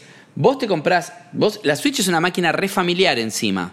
Claro. Que se comparte, se presta, que hay gente que la usa, por ejemplo, en una casa, eh, por ejemplo, en una casa promedio, puede una persona, la madre, puede jugar al Ring Fit Adventure porque le gusta, es un videojuego y aparte puede hacer gimnasia. Eh, el padre capaz que juega, eh, no sé, va- eh, Fire Emblem. O mismo el eh, Ring Fit, nene- sí, lo que sea. Es, el- cualquiera eh, agarra sí, y los pibes juegan Pokémon El- el y Animal el- Crossing. El nene, el nene juega Pokémon y la, y la nena quiere jugar Animal Crossing. Si la madre o el padre quieren jugar Animal Crossing, tienen que tocarle la isla al hijo, es un garrón. Para mí es debería que sí, haber un tienen sistema. que compartir isla y debería haber tener un sistema cada de uno elegir. como su casa. Claro, pero. Eso para mí, lejos es el peor drawback del juego. Sí, te perdés un montón de cosas, porque la realidad es que el, eh, no, uno cuando hace los perfiles en la Switch, el perfil principal que arranca Animal Crossing es el dueño de la isla. ¿No? Es así, Flor. Aparte, en una misma Switch no te puedes ni intercambiar objetos entre cuentas. ¿Cuál sería el problema? Porque no, vos- no, es que en la misma Switch, este, o sea, es terrible la limitación, digo. Claro, Por otro, eso no te puedes invitar, no, lo- lo- los saves de la Switch hasta un tiempo ni se podían backupear, ¿se acuerdan? Sí, sí, ahora por suerte sí, en ahora Nintendo por Switch suerte Online. sí, Automático. Cuando se te rompían las, las cosas no. Entonces, bueno, me parece que es, es una cosa como para marcar, ¿no? De Animal Ah. Crossing, de decir, che, si te lo vas a comprar, tenés una Switch y tu idea es compartirla, ojo porque compartís la isla también. Claro, los otros perfiles son otros villagers y no nunca da la opción de decir, bueno, igual para, vos querés tener tu isla, querés ser el mayor o el, o el reconstructor de tu propia isla, no te lo deja hacer. Y eso ni siquiera se soluciona pudiendo comprar otra copia digital del juego, ponerle que uno lo Porque- tiene no físico. porque es- Claro, ¿no? no porque claro, tenés que tener otra Switch. Eso es un- eso me parece una limitación muy Sí, mala, muy que mala, la tendrían muy que mala. levantar. Porque aparte otra cosa, podés jugar tres horas por día que tenés contenido interesante. El que se levanta primero y lo jugó, al otro lo dejó sin jugar. Claro. Sí. No, ¿Entendés? no, es que el tema para mí también pasa pibes. porque Animal, eh, perdón, Nintendo tiene una visión del jugador de Animal Crossing que para mí es es la persona, o sea, no digo que esté bien porque para mí realmente, o sea, está mal la limitación. Yo lo que les quiero decir es que en 3DS la entendía porque la 3DS es una consola personal 100%. Ahora, la Switch, que sabiendo que también es un Animal Crossing, que es re diferente, que es el primero en HD y que es una consola que la tienen muchas familias porque Nintendo, después de la Wii, Nintendo como que empezó a ser comprado por familias. O sea, siempre fue, pero a partir de la Wii fue como un boom. Sí, el boom. La, ba- la Entonces- balanza esa se la vendieron a todo el mundo. Claro, pero a ver, lo que quiero decir es, si la Switch la tiene muchas familias y es un juego que se ve lindo, no sé si es un juego también muy atractivo para nenes, porque... es Chicos, como- no, Claro, pero nenes de- chicos no, no, pero 10, 12 años para mí a partir de esa edad sí. Tenés el caso y de ocho, ta- Santi. y ocho también, son vivos, ¿eh? Se asusta Sí, con los sí, bichos sí, pobres. No, sí, no, no, Nintendo Sí. no quiere traumar a nadie. Pero bueno, para mí la misión que la, la visión que tiene Nintendo del jugador de Animal Crossing es otra. Capaz hasta están pensando en un público un poco adolescente adulto que tiene su propia consola. Es horrible Claro. pensarlo así. Capaz ni pensaron que había familias que querían compartir la isla. La verdad es algo que a menos que Nintendo lo diga es un poco difícil saber. Pero para mí es que ni la pensaron. O, o directamente quieren que cada uno se compre su Switch y están un poco haciendo hincapié. Para mí le da miedo la clonación de objetos y todo eso, pero me parece que es ridículo. Pero Sí, deberían sí, tener no. alguna forma de Porque poder vos, cua- evitarlo. vos cuando invitas a alguien a tu isla, ¿no? Sí. Sí. Para, que, para que esa persona pueda entrar a tu isla, vos tenés que estar online. Sí, tenés que estar online.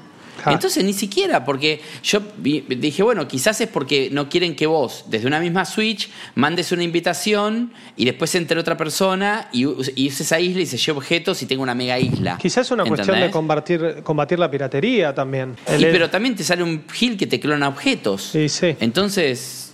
Sí, ¿Y no, piratería de qué tipo? No, es rarísimo. Pero bueno, exceptuando por esa cosa que para mí es muy negativa, eh, no, no creo que va en detrimento del juego. Si lo querés jugar de a muchos, evidentemente no está bueno cuando te lo compres porque no va a pasar. Y si, ten- no- y si tenés muchas Switch, tenés que comprarte muchas copias del juego, salvo que tengas la versión. eh, eh, debe ser uno de los pocos juegos en que te conviene tener el cartucho Claro. Sí, sí, sí. para, sin dudas. para no tener que, eh, que si tenés más de una Switch en una casa, porque, ok, tenés dos chicos y los dos tienen la suerte de tener una Switch distinta, que se puedan pasar el cartucho aunque sea. Pero bueno, Aunque es, sea. es el único punto flojo. Vi que las reviews son muy buenas, yo calculo que, que, que Rippy lo va a revisar y le va a poner un buen puntaje porque sabemos que el juego le encantó, pero me parece que es el gran punto negro hoy por hoy sobre Animal Crossing, aparte de las particularidades que puede tener el juego que marcaba Flor, de las horas por día que tiene de tiempo real de juego y, y ciertas vicisitudes, es el drawback más grande es no podés jugar eh, dos personas distintas. Es más, vos mismo no podés tener dos islas distintas. Porque Claro. poner que vos decís, bueno, tengo una isla para boludear y mi main isla, digamos, ¿no? Un- como porque tenés más ganas de jugar, quiero decir. Claro. Y capaz que decís, me, tengo tiempo como para mantener dos islas. Tampoco lo puedes hacer. No, es que por eso la gente está medio reiniciando el juego si la isla no le gusta. Esto es algo que ya pasaba, pero a mí me parece que más allá de que siempre en Animal Crossing la isla se guardó en la consola, Nintendo tendría que haberse dado cuenta o pensado, capaz lo pensaron y ni les importó, que cambió un poco el paradigma de cómo se juega Nintendo hoy por hoy. Eh, ya no es la Game Boy que era tuya o la 3DS que era tuya. La Switch es una consola híbrida y me parece que este tipo de juegos mucha gente los juega en sobremesa y bueno, un bajón Es, que co- no. es como que en Pokémon te digan que solo podés jugarlo con un perfil. Claro.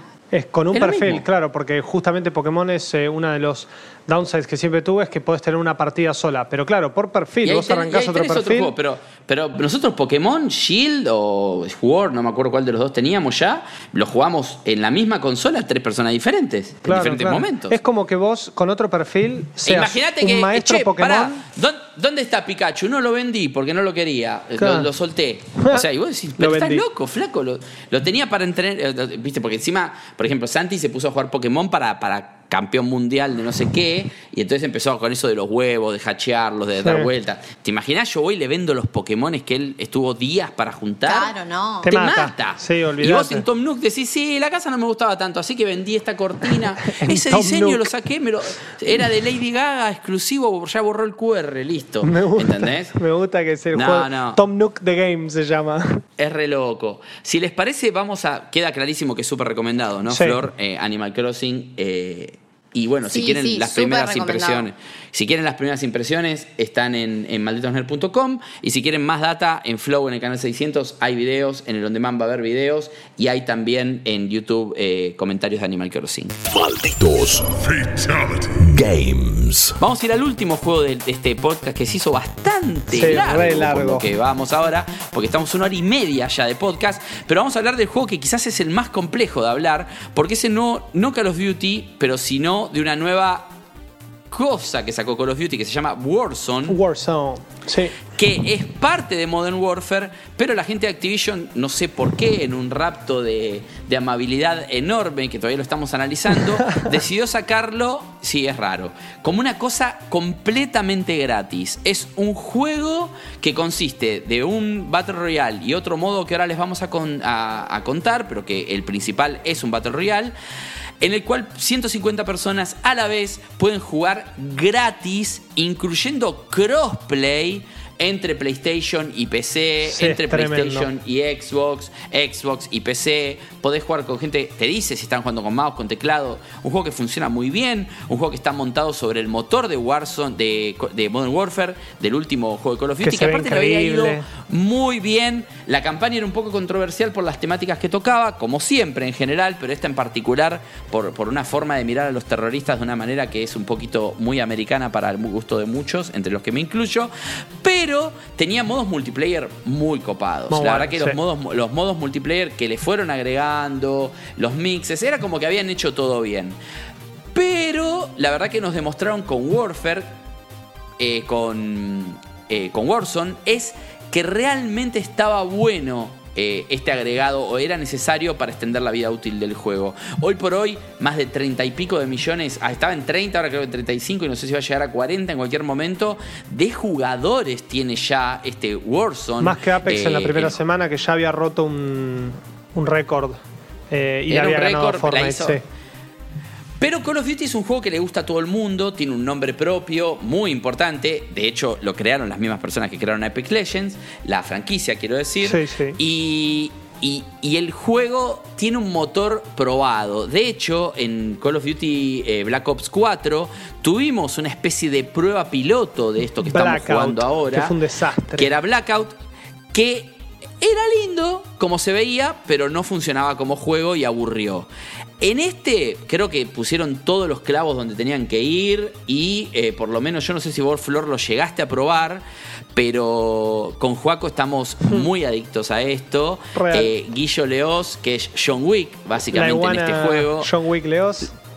Leos, eh, también Rippy, eh, bueno, mis hijos, todos, todos, todos somos parte de esas treinta y pico de millones de personas que estamos jugando Warzone. Poquitas. Warzone es, es un mapa enorme, enorme, realmente enorme, Gigante. hasta el punto de que yo jugué muchísimos partidos, debo haber jugado más de 50, y creo que hay zonas del mapa que todavía no las visité.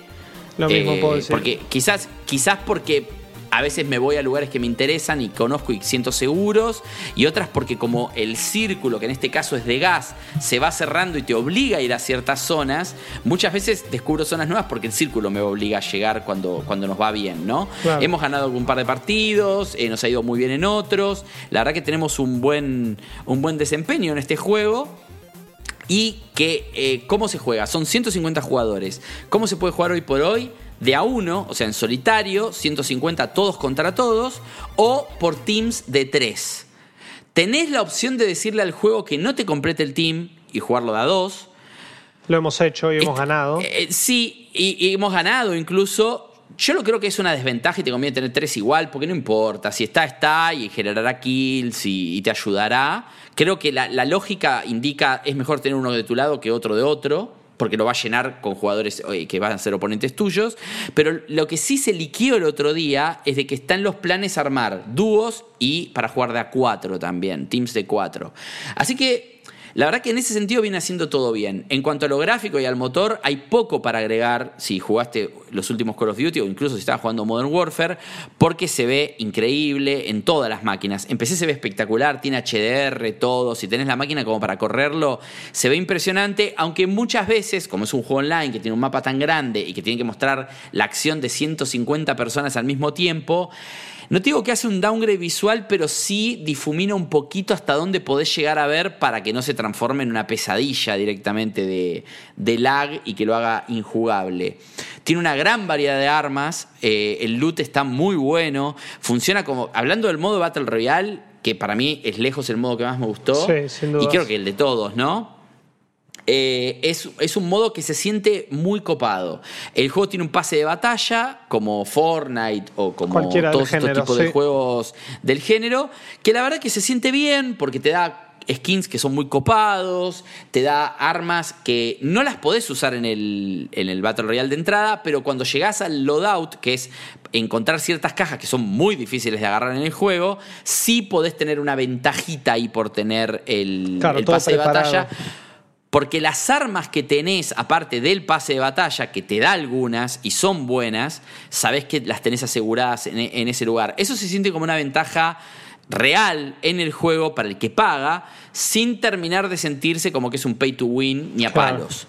Eh, la verdad que la experiencia es, es alucinante, la que tuvimos. Eh, en el juego te tirás de un avión, en paracaídas. Todo ese sistema funciona muy bien. Creo Eso que es ya muy difícil eh, explicar, o sea, que estar explicando esto y, y pensar que del otro lado puede haber alguien que no sepa lo que es un Battle Royale hoy en día. Es muy difícil. Vos No- mencionás Fortnite y decís, eh, bueno, si no lo sabes es parecido a Fortnite y automáticamente lo Es que es que es lo igual a. Fortnite. La, la diferencia es que no construís. Ah, para mí es un gran aliciente ese. No me gusta la parte de construir No, de a mí Fortnite. A mí, en particular, sé que lo aman los chicos, pero no, a mí no. Me gusta que este juego se concentra pura y exclusivamente en, en los tiros y en la estrategia y en el trabajo en equipo, que es muy recompensado. Eh, la variedad de armas me parece fundamental, me parece que es muy divertido.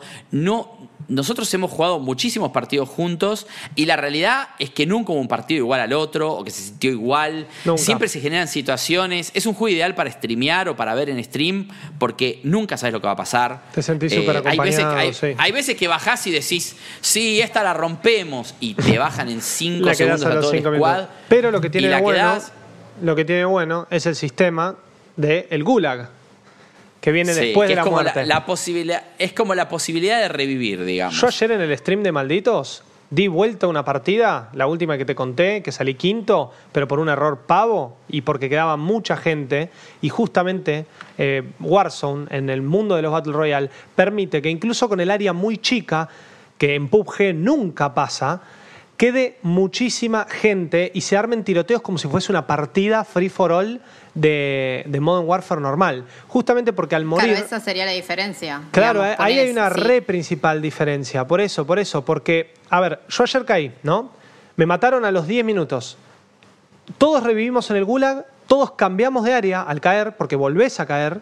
El gulag es como una especie de Sí. prisión en donde luchás contra otro y si ganás tenés la chance de revivir.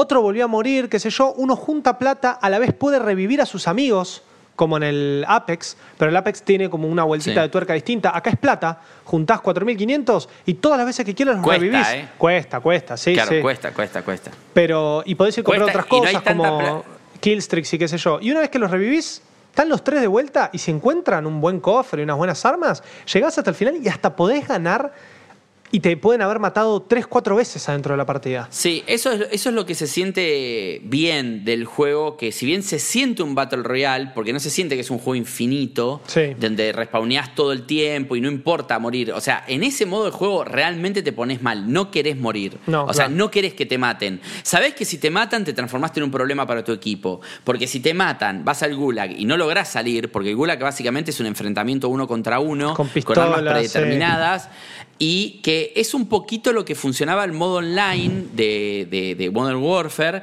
que era ese de jugar uno contra uno o dos contra dos, Sí. en un mapa re chiquito, es el Gulag es, es eso. Sí, es sí. llevar ese modo online al modo de Warzone. Eh, es casi a suerte y verdad, es casi piedra, papel o tijera. A veces es más suerte que otra cosa, Sí, sí, sin pero es un sistema que lo siento lo suficientemente justo como para decir, bueno, es una segunda chance. Ahora, de ese 100% de personas que caen en el gulag, que son muchos en el juego, porque todos tenemos esa chance, entonces, excepto el que no murió nunca, todos van a parar al gulag, tienen un 50% de chance de revivir y tener una oportunidad más en el juego. Además, como dice Joaco, de pagar 4.500 eh, billetes de la plata del juego para que en un, en un- y que en un lugar específico puedas revivir, porque no es que lo puedes llamar de cualquier lugar, tenés que ir a un lugar específico y revivirlo. Entonces, poder revivir a una persona dos veces en un partido, como yo creo que es Estrella es un récord. Sí, Eh. Guillo la otra vez nos revivió a Simón y a mí cuando faltaba en el término final y caímos por el agujerito que quedaba de, de gas. O sea, era tipo, no había ni podíamos movernos, teníamos que quedarnos derecho o nos moríamos por el gas. Eh, porque fue, nos revivió en el último segundo, antes de que se cierre por completo y, sea la batalla final. Y así todo perdimos. Así que es, es un juego de habilidad, es un juego donde el ping importa mucho, es un juego que se nota que el que está jugando hace mil millones de años a Call of Duty y sabe cómo funcionan las armas, las granadas. Tiene muchas cosas, como dice Joaco, de estas cosas que podés comprar aparte, como para ayudarte con los killstreaks, los airstrikes, eh, revivir, obviamente, y varias otras cosas. Incluso las Claymore, eh, tipo de, de- de armas que sirven eh, ofensivas, ¿no? Que sirven para plantar, para que alguien no suba una escalera, que, que el que las usa bien es mucho más probable que llegue al final del juego. Sí, sin duda. Sí, yo lo, yo lo que les pregunto, porque a ver, yo Warzone no lo jugué, pero por ejemplo, no soy fan para nada de los Battle Royale, pero jugué PUBG, jugué Fortnite. Y bueno, Apex ni lo probé, por ejemplo, pero si alguien que viene jugando otro Battle Royale, o sea, ¿hay alguna razón por la que estaría bueno pasarse a Modern Warfare, a Warzone? O sea, ¿ustedes creen que Sí, no sé, está mejor que los demás? Sí. O sea, ¿vale la pena? Primero es gratuito, o Sí. sea que probarlo no, no cuesta No nada, cuesta salvo nada. bajar los 100 gigas pesados que bajan, que pesan mucho. Eh, eh, y eso no es en PC, es en todo. eh. Es como En que bajás el funciona. Warfare completo. Es como que bajás el juego completo con pack de texturas y todo. Vos después Sí. te da la opción de si querés comprar Modern Warfare y si lo compras es al toque, es comprar y jugar. Sí. Si compras el pase de batalla de, de- de Warzone, que cuesta 10 dólares y que te devuelve parte de esos 10 dólares si completas el pase de batalla, creo que casi hasta íntegramente, como Eh, hace Fortnite. Sí, exacto, podés comprar el Eh, próximo pase de batalla. Tiene eh, una cosa que es muy interesante. Yo tengo el juego completo, por ejemplo. Simón no. Simón juega solo Warzone y yo ya tenía Modern Warfare, entonces eh, eh, lo tengo todo entero. Claro. El tema es que el pase de batalla también te aprovecha el multiplayer normal. Eh, te da ventajas por el multiplayer normal, porque hay misiones que te dan dinero. eh, eh, eh, tiene una vida, lo, lo estira de otra manera. Ok. se- te- te- ojo, es un microcosmos, se transforma en un quilombo. Llega un punto en que decís, pará, tengo las misiones de los operadores, porque también está eso de los operadores que lo sacaron de Rainbow Six, Sí. que es eh, en Modern Warfare eh, Warzone, el gratuito, tenés eh, dos bandos, que son la, la coalición y El otro no me y el ejército El sí. y el ejército de el ejército de, de- de, digamos eh, de Estados Unidos. Porque, pará, la cual es, es la coalición y que la coalición son los malos no Sí, Sí, sí, después tenés como el ejército tenés- y sí, yankee. sí, y- y te- no, tenés el ejército, claro, para nosotros son los malos, pero está la coalición y están los terroristas, básicamente, punto. Están las dos cosas. Eh, que son las mismas, los mismos bandos que vemos en la campaña también del juego. Que, by the way, más allá de que es muy malo el mensaje por momentos, la campaña está buenísima del juego. Tiene Tengo unas secuencias jugarla. memorables y son casi un tutorial para jugar mejor Warzone, porque te enseña a usar armas, te da armas específicas en momentos específicos, eh, te hace usar muchas de las armas secundarias y demás. Después tiene misiones eh, single player, eh, quiero decir multiplayer, que tiene muchos modos muy copados. Obviamente tiene Team Deathmatch, Deathmatch, Confirmed Kill. Tiene un modo que es medio Battlefield, que no es Warzone, es un modo donde juega mucha gente, creo que son 128 personas, hay tanques, aviones, helicópteros. Claro, es el famoso mapa eh, gigante y. Es el mapa, que es, que es muy parecido al de Warzone, ¿eh? Eh, es, es parte del mapa, del mapa de Warzone, de hecho. Claro. Sí, y, sí. Y, y que, y que es re caótico y tenés que ser muy bueno jugando porque te limpian. Después tiene el de baja confirmada, todo ese tipo de cosas que, que- que tenemos. Y también tiene muchas misiones cooperativas que están buenísimas para jugar. Que son dos jugadores contra la inteligencia... No, hasta cuatro jugadores contra la inteligencia artificial. Misiones muy copadas, misiones incluso que tienen eh, generación random, que te permiten... Son infinitas casi las, las veces que las puedes jugar. Y el nivel de dificultad y todo eso está bien. Y armaron como un ecosistema de unlocks que está bueno porque tiene eh, hay misiones para las misiones eh, hay como no misiones hay como daily quest O, quest, no, no solo dailies, también están las fijas que tienen que ver con cada uno de esos sectores. Viste que Warzone tiene un montón de misiones que tienen que ver con agarrar tantos contratos, etcétera. Pero después, aparte de toda esa capa inicial, parece un juego de celular, pero no lo es, tenés todas las misiones de los operadores. Entonces, por ejemplo, elegís a Ghost como, como operador y Ghost tiene misiones específicas de operador que si las haces ganas más experiencia por lo cual levantas eh, más rápido el Season Pass o eh, ciertos objetos o desbloqueás sobre todo mejoras para las armas. Es importante también que el grind de armas no es jugar siempre con la misma arma y armarte justamente todo, sino que para tener mejoras de un arma específica tenés que usarla. Y eso la verdad que está buenísimo. Porque si vos usás una ametralladora todo el tiempo, es muy probable que esa ametralladora la puedas ir desbloqueando todas las mejoras que tiene. Es como que las armas tienen nivel, para que se entienda. ¿No? Entonces vos tenés una ametralladora y la ametralladora es, empieza siendo nivel cero y no tenés ninguna mejora que le puedas aplicar.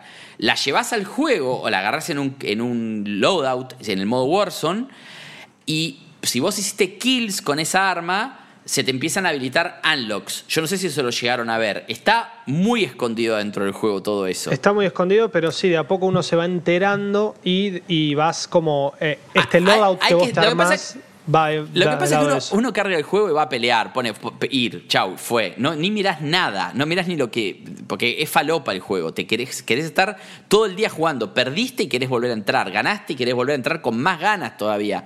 Es medio así. Pero necesitas estar unos cuantos minutos, y no te digo como en el Animal Crossing New Horizons, pero la- un par de horas para entender exactamente todo lo que tiene, porque es muchísimo eh, cómo funcionan, eh, mejorar las armas, cómo funciona el, el loadout, cómo te, los killstreak, cómo te conviene eh, hacer la secuencia de que si maté a uno que se me habilite qué, que si mato a dos, porque tenés opciones, no es lineal. Entonces vos podés decidir si es tu estilo de juego, ponele, podés elegir que tu primer bonus de skillstreak sea caminar en silencio y que no te escuchen los otros. Claro. O podés elegir una torreta. Los perks, Si sos los famosos perks. Más, Claro, que ahora se, son parte del- del- del- de, de lo que se llama killstreak y, y son perks del killstreak. Eh, la verdad que a mí me pareció súper interesante. Como venimos diciendo, creo que el, el Persona Royal no le decimos el juego de la pandemia porque todavía no salió. Claro, pero, pero si hoy nos llegamos a enterar de que se extiende la pandemia, que creemos que no hay, no hay chance de que no, ¿no? Es lo más probable que sí. Claro, no hay chance de que no se extienda, quiero Claro, decir. claro. Claro, sí, Eh, eh, sabemos que hasta el 13 de marzo, de abril, seguramente estemos guardados y Medio nos que quedemos el, en casa. que el título de este Malditos Games entonces es Juegos para Pandemia. Es así. Los tres juegos son, son para eso. Son para eso. Pandemia Es que- Games. es- es- Pandemia es Games. Pandemia Games. O sea, juegos no, es una largos marca, que te pueden Es una entretener. marca para un estudio que no sé si no existirá, pero sería una porquería. No, no sé, pero lo, que sí sé es que me parece que son juegos que los van a mantener entretenidos en este momento difícil, que los van a hacer quedarse en su casa, que es lo más eh, importante, y que además es de todos los géneros. ¿Te gusta lo organizacional? Anda a jugar Animal Crossing. Si ¿Te gustan los tiros? Son más de lo, de lo que está jugando todo el mundo. Anda y jugá Warzone. ¿Te gusta el RPG japonés? ¿Te gustan las historias largas? ¿Te gusta ver anime? Jugá a Persona 5 Royal. A, par- a partir del martes. A ¿no? partir del 31, martes, sí, sí, el martes vas a 31 poder ya está disponible. Sí, pueden leer Me la, review también. Sí. Pandem- Pandemic Studios existía y era justamente los creadores del Battlefront 2, de Full Spectrum Warrior, Claro. Mercenaries. Sí, sí, sí, es verdad. Mercenaries y qué sé yo, me sonaba que, que en Pandemic había, pero no era Games, era, era Studios. Era Studios. Así que bueno, eh, yo creo que podemos hablar un montón de Warzone. eh, para, para mí es indiscutible que eh, de todos los juegos que estamos hablando, es el juego que todos pueden probar. Sí, sí. Está en PC, está en Play, Y está en Xbox. Xbox. Y lo pueden jugar con Los todos sus requerimientos son bastante lógicos en la versión de PC, excepto el del espacio. Eh, después para jugándolo en baja anda bien, entonces no es que también tenés que tener la PC del milenio para poder jugarlo. Claro, claro. Si obviamente cuando mejores tu PC, más lindo se va a ver. Eso es indiscutible y es la versión en que mejor se ve y aparte tenés la opción de jugarlo con mouse y teclado o con joystick Sí. Que claramente es la mejor opción. No probé en Play, creo que sí funciona el mouse y teclado en Play. En Play. Eh, sí, sí, funciona. Sí, funciona hay- y en hay Xbox mouse y también. Ah, en- exacto, exacto, funciona. Entonces, me- estaba- estaba- no, no les quería asegurar porque eh, no, no lo había seguro. probado, pero, pero, pero me parecía, si no era ridículo que en Play te diga que estás jugando en Play y que estabas jugando con joystick. Porque si no digo, pero ¿para qué me explica esto? Claro. O sea, claro, es para decirte, no, este pibe está jugando con mouse y teclado. No, además con Lo- joystick, un shooter va a mí al menos, yo nunca pude, nunca pude. A ver, Simón juega con joystick y le va bastante bien en PC y en Play. Pero en este juego en particular, ¿eh? en el Warzone. Pero para mí, una persona que sabe bien jugar, jugar bien con mouse y teclado, a un ju- una persona que juega con joystick lo, lo apulveriza. Sí, no no hay manera. chance. No hay manera. Olvidate. Pero lo que tiene de bueno también, y esto hablando de que pensaron todo, podés decir que no haya crossplay. Podés indicarle a tu servidor que no tenga crossplay. Si vos querés jugar toda con gente de PC, podés indicarlo. Ah, es una opción, digamos, eso está bueno. Es una opción adentro del juego, está bueno y me parece que está bien, porque si vos querés jugar bien y no querés bajar de nivel, como le dicen algunos, porque te- y suena hasta racista, pero o clasista o lo que sea, pero porque dicen, no, porque los que juegan joystick los hago miércoles. Eh, Y es real, porque es una incompa es, es- eh, le falta poder de reacción al que juega con joystick. No se siente justo. Es como cuando Fortnite te permitía jugar con gente que jugaba en celular. Es un chiste. Sí, no, eso O- era una cualquiera. O sea, lo, lo tuvieron que sacar porque era ridículo. El de celular no podía hacer nada. Era como el chiste de Homero Simpson. Te matan ocho veces antes que toques el piso. Realmente. Eh, y, y- y vos puedas hacer algo. No, no, no. Eh, Fortnite es- tiene es- una esa- curva de dificultad además mucho más alta que Warzone. Warzone se presta, es muy ameno y además en los tiroteos siempre vas a sentir que estás jugando un Call of Duty. Siempre. Obviamente Sí, Modern Warfare esa- con todas las particularidades que Modern Warfare trajo a la saga, ¿no? Que a veces por momentos se siente un Battlefield más pesado, pero después la de- el dinamismo que tiene Call of Duty siempre y que es característico de la saga está. Y a mí en particular, que no me gustan tanto los shooters online, no me siento una persona que soy buena en esos juegos, que PUBG lo jugué porque fue un vicio y todos lo jugamos, pero no lo jugué ni la mitad, no, nada, ni el 10% de lo que lo jugó nadie. Sí, yo jugué re poco al PUBG también. Yo de, yo de PUBG puedo tener 15 horas y, Sí. y de Warzone tengo 20 ya y salió recién. Eh, por decir algo, ¿no? Porque habré jugado muchos partidos y la mayoría de los partidos duran media hora. Entonces, eh, eh, lo tengo y está muy bueno, pero eh, me, gusta cómo se siente el juego, la, la cadencia de las armas, los sonidos. eh, Activision siempre fue muy buena en eso, digamos, más allá del crunch, más allá de, de- de cómo funciona Activision y que junto con Electronic Arts creo que es una de las, de las compañías que más odio por cómo hace todo, ¿no? Rompió Blizzard, Electronic Arts mató a Bullfrog y a tantas otras, a Westwood. Eh, son empresas medias destructivas y que muchas veces se centran en estas cosas, como Call of Duty y todo lo demás es colateral. Eh, pero en este caso me, me sorprendieron con un producto que justo vino en, en la pandemia, que le vino bien a tanta gente, por algo hay tanta gente jugándolo también, ¿no? Sí, sí, sin dudas. Y, y de hecho se comprobó que uno de los picos fue en Italia, por ejemplo, que todo el mundo lo bajó para jugar porque están todos encerrados. Y sí, no hay Claro. otra. Eh, si tenés una consola, además, que es una Play 4 o Xbox One, que es algo que todos tienen, no necesariamente una PC gamer que quizá lo pueda correr, igual como os dijiste, son lógicos los, eh, los requerimientos. Agarra, se mandan a jugar y con los amigos que sea, porque está en las tres plataformas principales, es así. Sí, es así.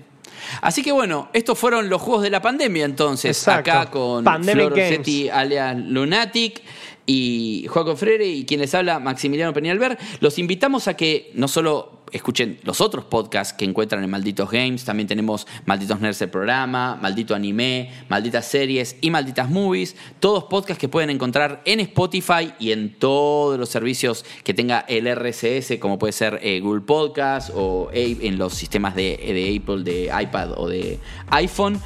Eh, además de eso, les ofrecemos contenido en nuestro canal de YouTube, en nuestro sitio, malditosnerd.com. Acabamos de lanzar una señal en Flow que se llama Manijomio, que está en el canal 600 y que también tiene, si tienen la plataforma Flow, saben cómo acceder al sistema on demand, donde también subimos videos, donde hay un montón de contenido creado por influencers, pero también tenemos contenido creado por nuestros influencers de Malditos Nerds, que hacen a su vez gaming. Tienen eh, jugabilidad de Doom, jugabilidad de Animal Crossing, análisis, Warzone tops, también. rankings, Warzone. Sí, tenemos Sí, los partidos sí. que nos va bien de Baja. Warzone, hay un montón. Los que seleccionamos. Pero hay un montón.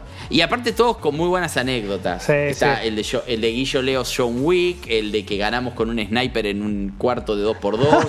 hay un montón de cosas eh, muy bizarras y muy divertidas. Así que bueno, chicos, gracias por acompañarnos. Muchas gracias, Ya Max. lo saben, nuestras redes sociales, también Instagram. Pese a la pandemia, seguimos haciendo contenido, creo que más que nunca. Sí. Eh, Instagram seguimos haciendo las noticias. No aparecemos, no aparece ninguno de los chicos porque no podemos filmarlos y hacer ese proceso, pero las noticias siguen saliendo. Nuestra cuenta de Twitter, en todos lados estamos. Los vamos a seguir acompañando, dure lo que dure esto. Sean fuertes, no se depriman. Cuando vean que están mal, conéctense, hablen con amigos, hagan videollamadas, eh, estén en contacto con la gente, hablen. No solo por ustedes, sino llamen a la gente que creen que está bien, porque a veces no está pasando eso. Uno cree que alguien está bien y cuando lo llama se da cuenta que no estaba tan bien como uno pensaba, porque hay gente que no pide ayuda, hay gente que no quiere molestar, hay gente que dice demasiados Sí, problemas debe eso. tener. Y háganlo porque yo ya lo noté con varias personas y si a mí me pasa, me gustaría que estén ahí para mí también. Exactamente. Así que si, si tienen un rato, hablen con sus seres queridos porque algunos no la están pasando bien. Eh, porque más allá de la pandemia y el encierro, esto está afectando económicamente. Así que hay mucha gente que necesita soporte. Ayúdenlos. No quiero terminar en esta nota tan baja, pero no nos queda otra que despedirnos hasta la semana que viene. Nos vemos la Después de semana escuchar que esto, viene. hab- hablen con sus seres queridos. Hablen con sus seres por queridos favor. y jueguen y quédense en sus casas. Tres juegos increíbles para pandemia, así que malditos nerds ya saben. Invítelos a jugar. Exacto. Pero por- o- online, porque no van a poder ir a sus casas. Exactamente, exactamente. Pero bueno. bueno, nos vemos la próxima, No, chicos. Nos vemos. Gracias, Nos vemos. Flor. Gracias, Juaco. Gracias, Max. Sí, no, Gracias gracias, a a, todos. vos, obvio. Gracias a todos los malditos nerds. Hasta la próxima. Nos vemos. Chau, chau. Esto fue Malditos Games, el podcast fichinero de Malditos Nerds.